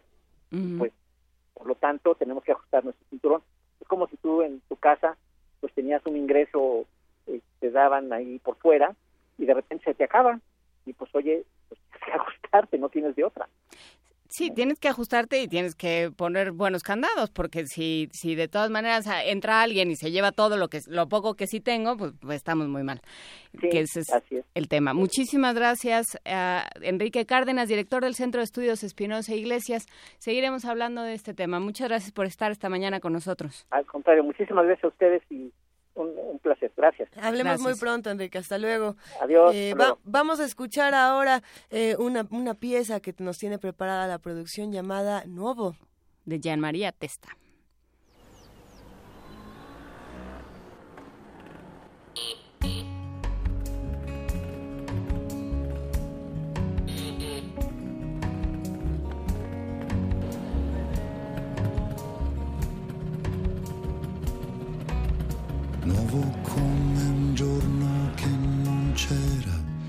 Come la sera quando arriva già. La la la, la la la la la. Nuovo come nuova la stagione, è nuovo il nome che la chiamerà.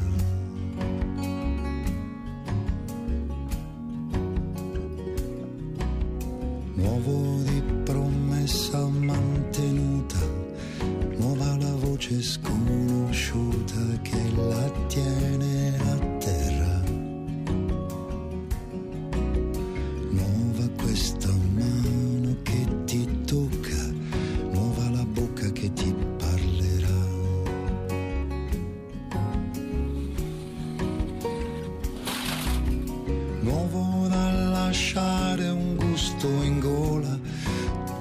come una parola che non so.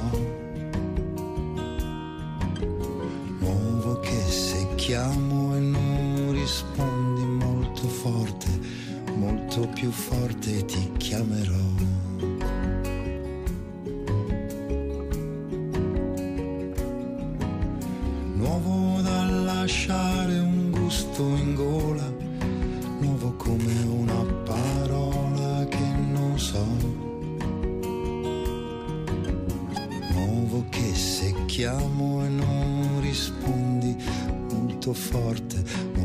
più forte ti chiamerò.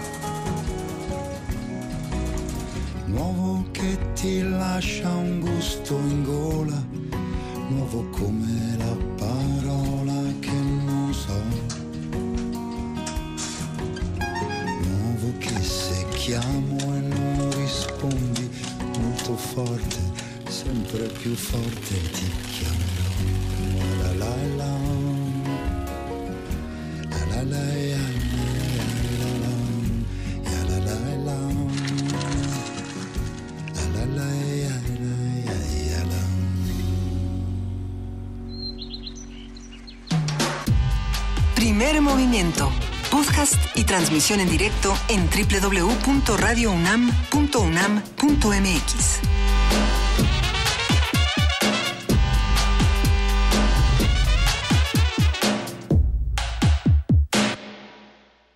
Son las 9 de la mañana con 38 minutos y en este momento nos enlazamos con nuestro reportero, compañero y amigo eh, Jorge Díaz. Querido Jorge Díaz, buenos días, ¿dónde estás? Pues eh, Luisa, Juana Inés, eh, la saludo con gusto. Yo me encuentro aquí en el auditorio Jaime, Jaime Torres Bodet del Museo de Antro- Nacional de Antropología, donde en unos minutos más inicia la ceremonia de entrega del Premio Crónica 2016 a lo más distinguido en este género periodístico. Tres mexicanos y una institución de excelencia serán los galardonados principales del evento. Nuestra casa, la Universidad Nacional Autónoma de México, se hizo acreedora al premio en comunicación público, pública y será recibido por el rector Enrique Graue, por supuesto, a nombre de todos los que integramos la UNAM. El neurofisiólogo Pablo Rudomín Sevnovati, en ciencia y te- tecnología, otra premiada, la universitaria, la arqueóloga Linda Rosa Manzanilla Naim, en la categoría de académica, y al flautista y director de la de orquesta Horacio Franco en cultura. El comité editorial del periódico La Crónica decidió por unanimidad que el premio se otorgara a quienes ya he mencionado, Luisa. En eh, seis ediciones anteriores recordamos que han resultado premiados el ex rector de la UNAM, José Narro, el empresario Al- Alfredo Hart, el historiador Miguel León Portilla, Rui Pérez Tamayo, el escritor Juan Villoro, entre muchos más. Día de satisfacción, satisfacción y festejo por esta entrega del premio en comunicación política, este, comunicación pública para la UNAM, representada por el rector Graue. Aprovecho este momento para informar que ayer el rector de la UNAM instaló el Consejo de Estudios de Posgrado para el periodo 2016-2018, que entre sus funciones eh, busca proponer eh, políticas y estrategias que fortalezcan y hacer crecer este nivel educativo que actualmente atiende a 28 mil alumnos. Escuchemos al rector. en los últimos 16 años, del 2000 a la fecha. En el caso de, de la totalidad de los muchachos, es más de un 66%. 88% de los jóvenes en el posgrado tienen beca. Hay que romper barreras y hay que seguir creciendo. Los estudios de posgrado, primero son la joya y la corona de nuestra universidad y debemos todavía potencializarla más en calidad y en cantidad. Ahí está la información, Jorge Díaz. Gracias por compartirnos este audio de Enrique Graue, nuestro rector, quien en los próximos minutos recibirá este importante reconocimiento. Ya está por iniciar la ceremonia, Luisa. Nosotros estaremos al pendiente de la información que surja en este sitio. Adelante, lo, esperaremos la nota. Muchísimas gracias, Jorge, y como siempre, pues fel- nos felicitamos entre todos los universitarios y seguimos trabajando. Muchas gracias. Hasta luego, Luisa. Hasta luego. Que Hasta bien. luego. Primer movimiento. Clásicamente Reflexivo. A las 9 de la mañana con 41 minutos seguimos aquí en primer movimiento discutiendo toda clase de temas de todos los olores, colores, sabores, desde la ciencia, las matemáticas, hasta los complejos dilemas que nos plantea nada más y nada menos que el programa universitario de bioética. Y para hablar de todo esto nos acompaña su director, Jorge Enrique Linares. El doctor Jorge Enrique Linares, muy buenos días, ¿cómo estás? Hola Luisa, hola Juan Inés, ¿cómo les va? Muy, bien. como siempre un verdadero gusto escucharte. A ver, tenemos esta controversia sobre el suicidio asistido. Eh, nos preguntábamos si esto se, se relaciona con, con noticias actuales en nuestro país o con noticias que están ocurriendo en otros países, pero queremos escucharte, Jorge. Pues sí, yo creo que eh, eh, vale la pena reflexionar esto ah, eh, después de la, de la muerte de Luis González de Alba. Así es. Eh, se ha confirmado que ha sido un suicidio. Eh, yo no lo conocía. Y, y bueno, pero muchos conocíamos sus textos Por supuesto. y sabemos de la que planeó durante eh, tiempo su, su muerte, justamente el día simbólico, uno de los días que marcó su vida, el 2 de octubre, ¿no? Bueno, Sí, te escuchamos, Ah, perdón. Jorge, te escuchamos con atención. Entonces, eh, eh, viene a cuento la reflexión porque eh, si bien eh, don Luis no padecía una enfermedad terminal, eh, es claro que eh, su decisión de morir también tuvo que ver con su estado de salud y con, con un eh, con una vida que ya no le parecía confortable, ¿no? Eh, y estas decisiones siempre son muy complicadas y muy difíciles. Eh, eh, normalmente en todos los países en donde se han, se han legalizado procedimientos de eutanasia o de suicidio asistido, se han restringido primeramente a personas que están en estado terminal, ¿no? cuyo pronóstico es incluso de menor de a seis meses o tres meses. Y este, digamos, no es el caso, pero sí se es un caso muy interesante porque, eh, bueno, entre otras muchas cosas que, que Luis González Llave nos, nos deja para reflexionar, es eh, el hecho de poder decidir libremente cuándo uno quiere morir, ¿no?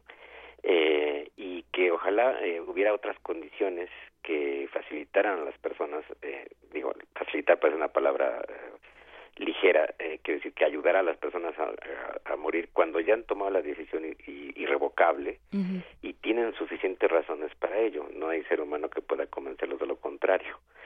Eh, y esto en los casos problemáticos es cuando en efecto no hay una enfermedad eh, terminal, pero sí un, una situación de padecimiento, de sufrimiento y dolor que la persona ya no quiere seguir soportando. Y entonces el, el gran dilema que aparece ahí es por qué no las personas pueden decidir libremente recibir ayuda para morir bien, para morir tranquilamente, para morir sin problemas y no tener que dispararse con una pistola. Esto es, este es el tema fuerte que, que aparece en este caso, ¿no? Eh, es decir, eh, alguien se puede suicidar como quiera, pero vamos, si si hubiera un un esquema en que en que es posible que alguien decida eh, morir ya justamente con una vida hecha, con una obra terminada, arreglando todos sus asuntos, entregando sus textos, cediendo sus regalías, eh, mandando mensajes a algunos amigos muy cercanos, eh, ¿por qué no la sociedad puede eh, permitir y ayudar que alguien decida morir en esas en esas condiciones? No estamos hablando de todo tipo de suicidios, desde luego los suicidios de personas muy jóvenes pues nos nos alarman y nos y nos este cuestionan mucho más, pero en este caso podemos ver eh, que justamente alguien puede tomar la decisión de querer morir con muchas razones, eh, arreglando sus asuntos, teniendo ya una vida, este, digamos, eh, hecha y decidiendo que es el momento adecuado y habiéndolo programado y pensado exactamente. Sí, el punto ahí es que eh, esas muertes podrían ser de una manera mucho más eh, mucho más tranquila, mucho más sosegada y sin el, pues el riesgo, por ejemplo, de dispararse y no y no morir, sino quedar muy mal herido o quedar dañado de por vida. Imagínense hubiera sido hubiera sido terrible, ¿no? Entonces el, el ejemplo que nos da eh, Luis González de Alba, pues es una vez más la, la, el desafío de la decisión de cada uno de nosotros de cómo queremos morir y cuándo queremos morir, que eso sería debería ser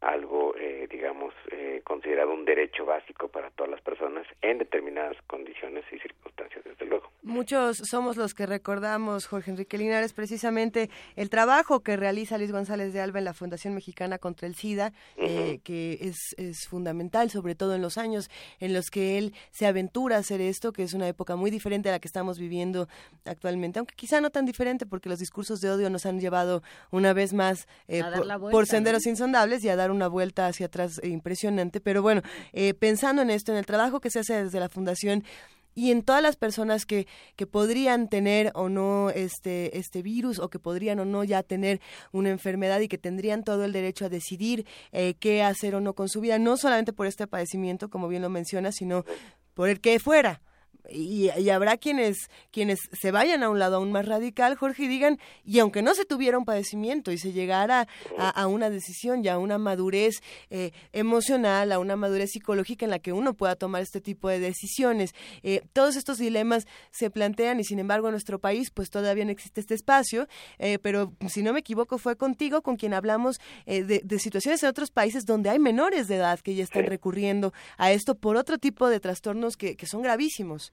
Así es, sí, esto ha ido ampliándose en Bélgica, fue donde se decidió. Así es. Eh, digamos, el procedimiento de eutanasia para una menor de edad. Para la menor. Eh, y entonces, bueno, esto va avanzando en todos los países. Nosotros no hemos podido, eh, pues, eh, entrarle de lleno a esa discusión, mucho menos en términos legislativos.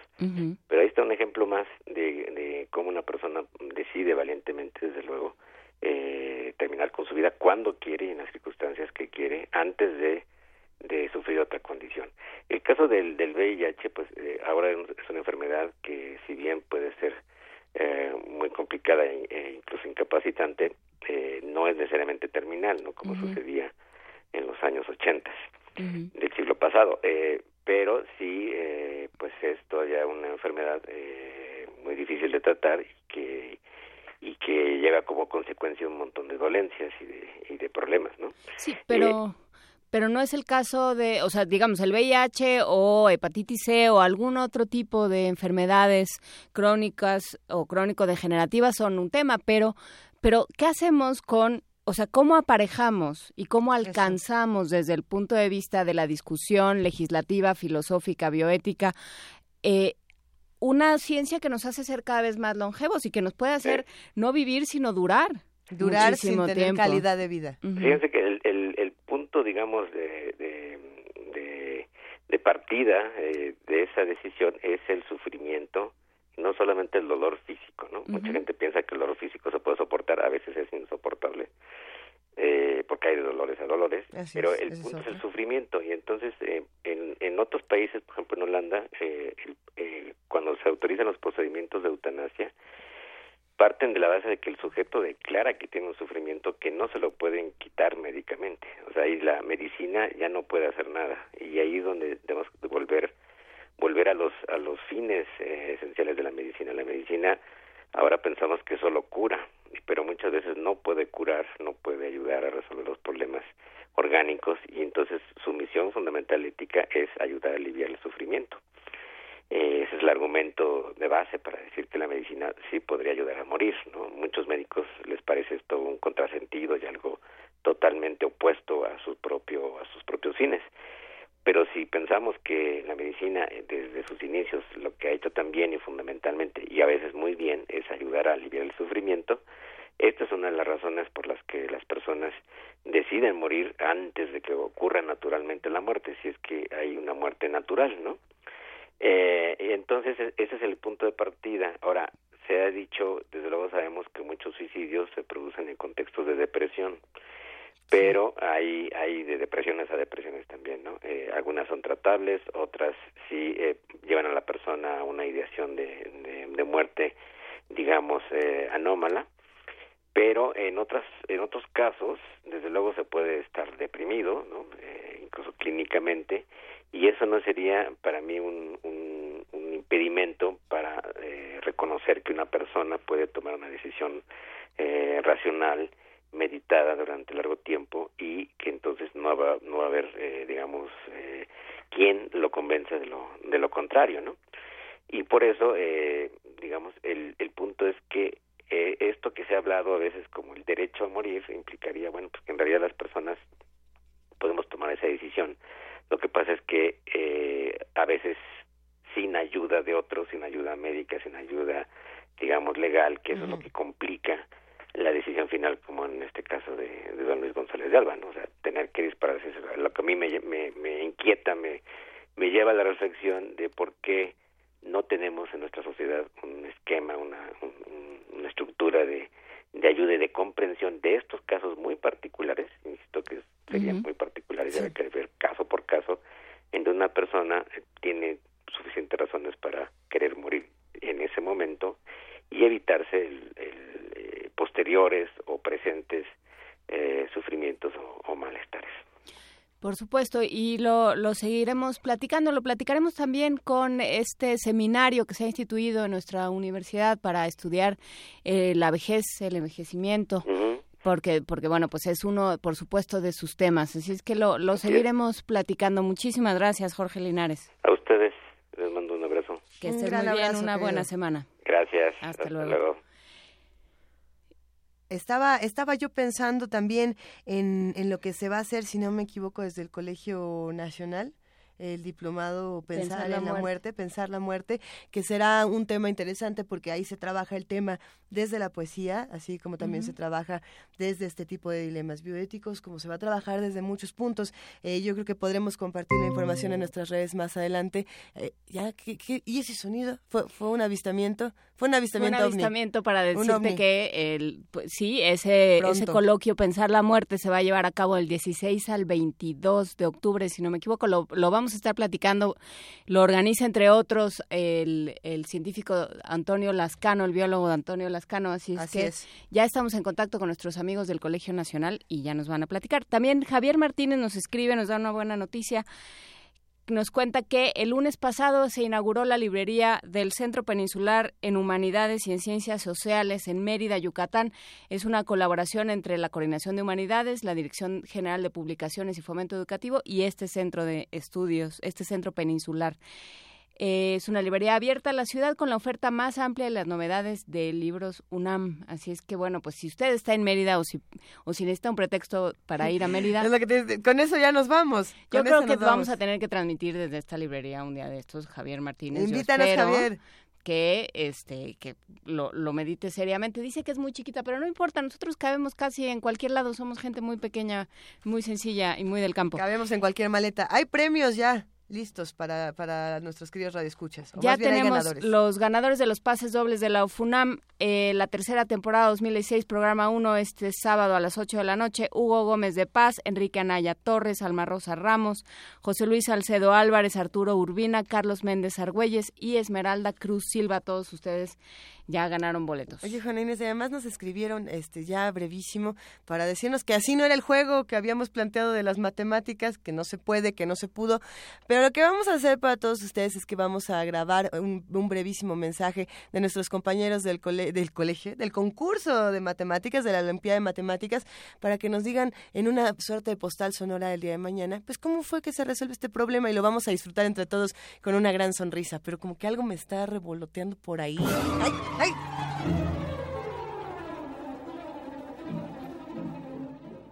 ¿Y eso qué fue? Eso fue un, un piojo. ¿Un piojo? Sí. Que fue ¿Desde de- ayer de- estaba aquí? Que fue de mi pelo al tuyo. A mí me dijeron que estos no duraban más de 20 horas vivos y se salían de una cabeza a otra. No, pero es que fue ahorita mismo. Pero este es un... un- No, yo en que era realidad la pulga atómica. o- Es Frida Saldívar que ya atómica. está. Abeja reina, Frida Saldívar, ¿cómo estás? Muy buenos días, ¿cómo están todos ustedes? Y también los que nos escuchan aquí en el 96.1 de FM. Hoy en Radio Unam a las 19 horas tendremos el programa Panorama del Jazz con música de Jane Moonhite. Y a las 9 de la noche inicia Resistencia Modulada. Recuerden que la pueden escuchar en ambas frecuencias, aquí en el 96.1 de FM y en el 860 de AM. Y precisamente en AM tenemos a las 10 de la mañana el programa Folclor Mexicano. A las 21 horas el programa En Aras de la Trova Yucateca. Y les queremos comentar que en Radio UNAM tenemos el programa 100 años de tango todos los domingos a las 3.30 de la tarde por el 860 de AM y cumplen 38 años al aire. Si lo escuchan este programa podrán conocer piezas musicales de tango y ritmos afines como milongas, valses criollos y folclore argentino y uruguayo. Para celebrar esta serie habrá un concierto de música y baile el domingo 9 de octubre y también será transmitido a través del 860 de AM por las sus frecuencias y el 96.1 de FM desde la sala Julián Carrillo a las 19 horas. Recuerden, el domingo 9 de octubre. Los boletos solamente van a ser por el siguiente celular, así que anótenlo. Es un celular 044 55 23 30 34 06. Hubieras visto la cara que acaba de poner Vania cuando dijo el celular es cero, ¿qué? Ok, ahorita lo apuntamos. 044 55 23 30 34 06 aquí en Adolfo Prieto, es donde está la sala Julián Carrillo en Radio UNAM. 133 Colonia del Valle, cerca del Metrobús Amores, la línea 2. Esto fue hoy en Radio UNAM. Muchísimas gracias, querida Frida Saldívar, Gracias. que tengas un gran día. Eh, nosotros ya estamos por despedirnos, querida Juana Inés. ¿Con qué nos vamos a ir el día de hoy? Eh, nos vamos a ir con unas acuarelas cubanas de Luciano Fancelli, interpretadas, supongo, por Irán Gallardo. Sí. Paco, Paco Álvarez, sí. Paco Ángeles dice que sí. Ahí está, mira. Otra Ahí vez están. como en los Óscares ya nos están empezando a despedir con Que esta sí, ya nos música. Un verdadero placer, queridísima jefa de información, Juana Inés de ESA. Eh, le mandamos un gran abrazo a Benito Taibo, que regresa la próxima semana. Mientras tanto, nosotras estamos aquí disfrutando muchísimo esta transmisión. Y esperando que Benito se rellene los bolsillos de croquetas y nos traiga, ¿no? Que nos traiga... Croquetas. Que nos traiga unas croquetas. A ver, ¿qué, qué le quieren pedir a Benito Taibo de Alemania? No estamos diciendo que lo vaya a traer, pero está bonito saber que les gustaría traerse de allá. Yo, no, yo con que vaya a la calle de Alcalá y me traiga croquetas, porque también va a ir a España También a presentar su libro. O ya estuvo en España y ahorita está en Berlín. Que nos no, cuente. ya fue a Berlín porque nos mandó una foto con, con los leones y los osos. Ay, qué maravilla. Que nos mande más. Querida Juana Inés, un placer. Nos escuchamos mañana de 7 desde la mañana a través del 860 de AM, el 96.1 de FM y www.radiounam.unam.mx. Muchísimas gracias a todos los que hicieron posible este programa. Muchísimas gracias a producción, a invitados, a información, por supuesto, ingeniería y a, a los imbatibles muchachos de servicio social que resisten ahora y siempre. Y esto fue Primer Movimiento. El mundo desde la universidad.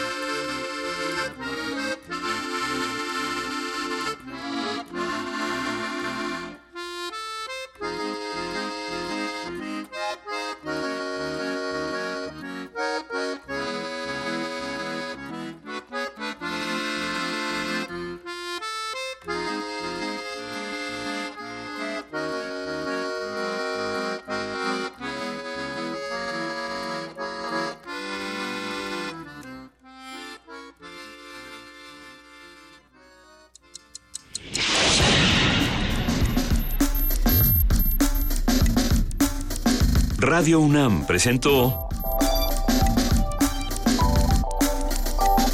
Primer Movimiento. El mundo desde la universidad.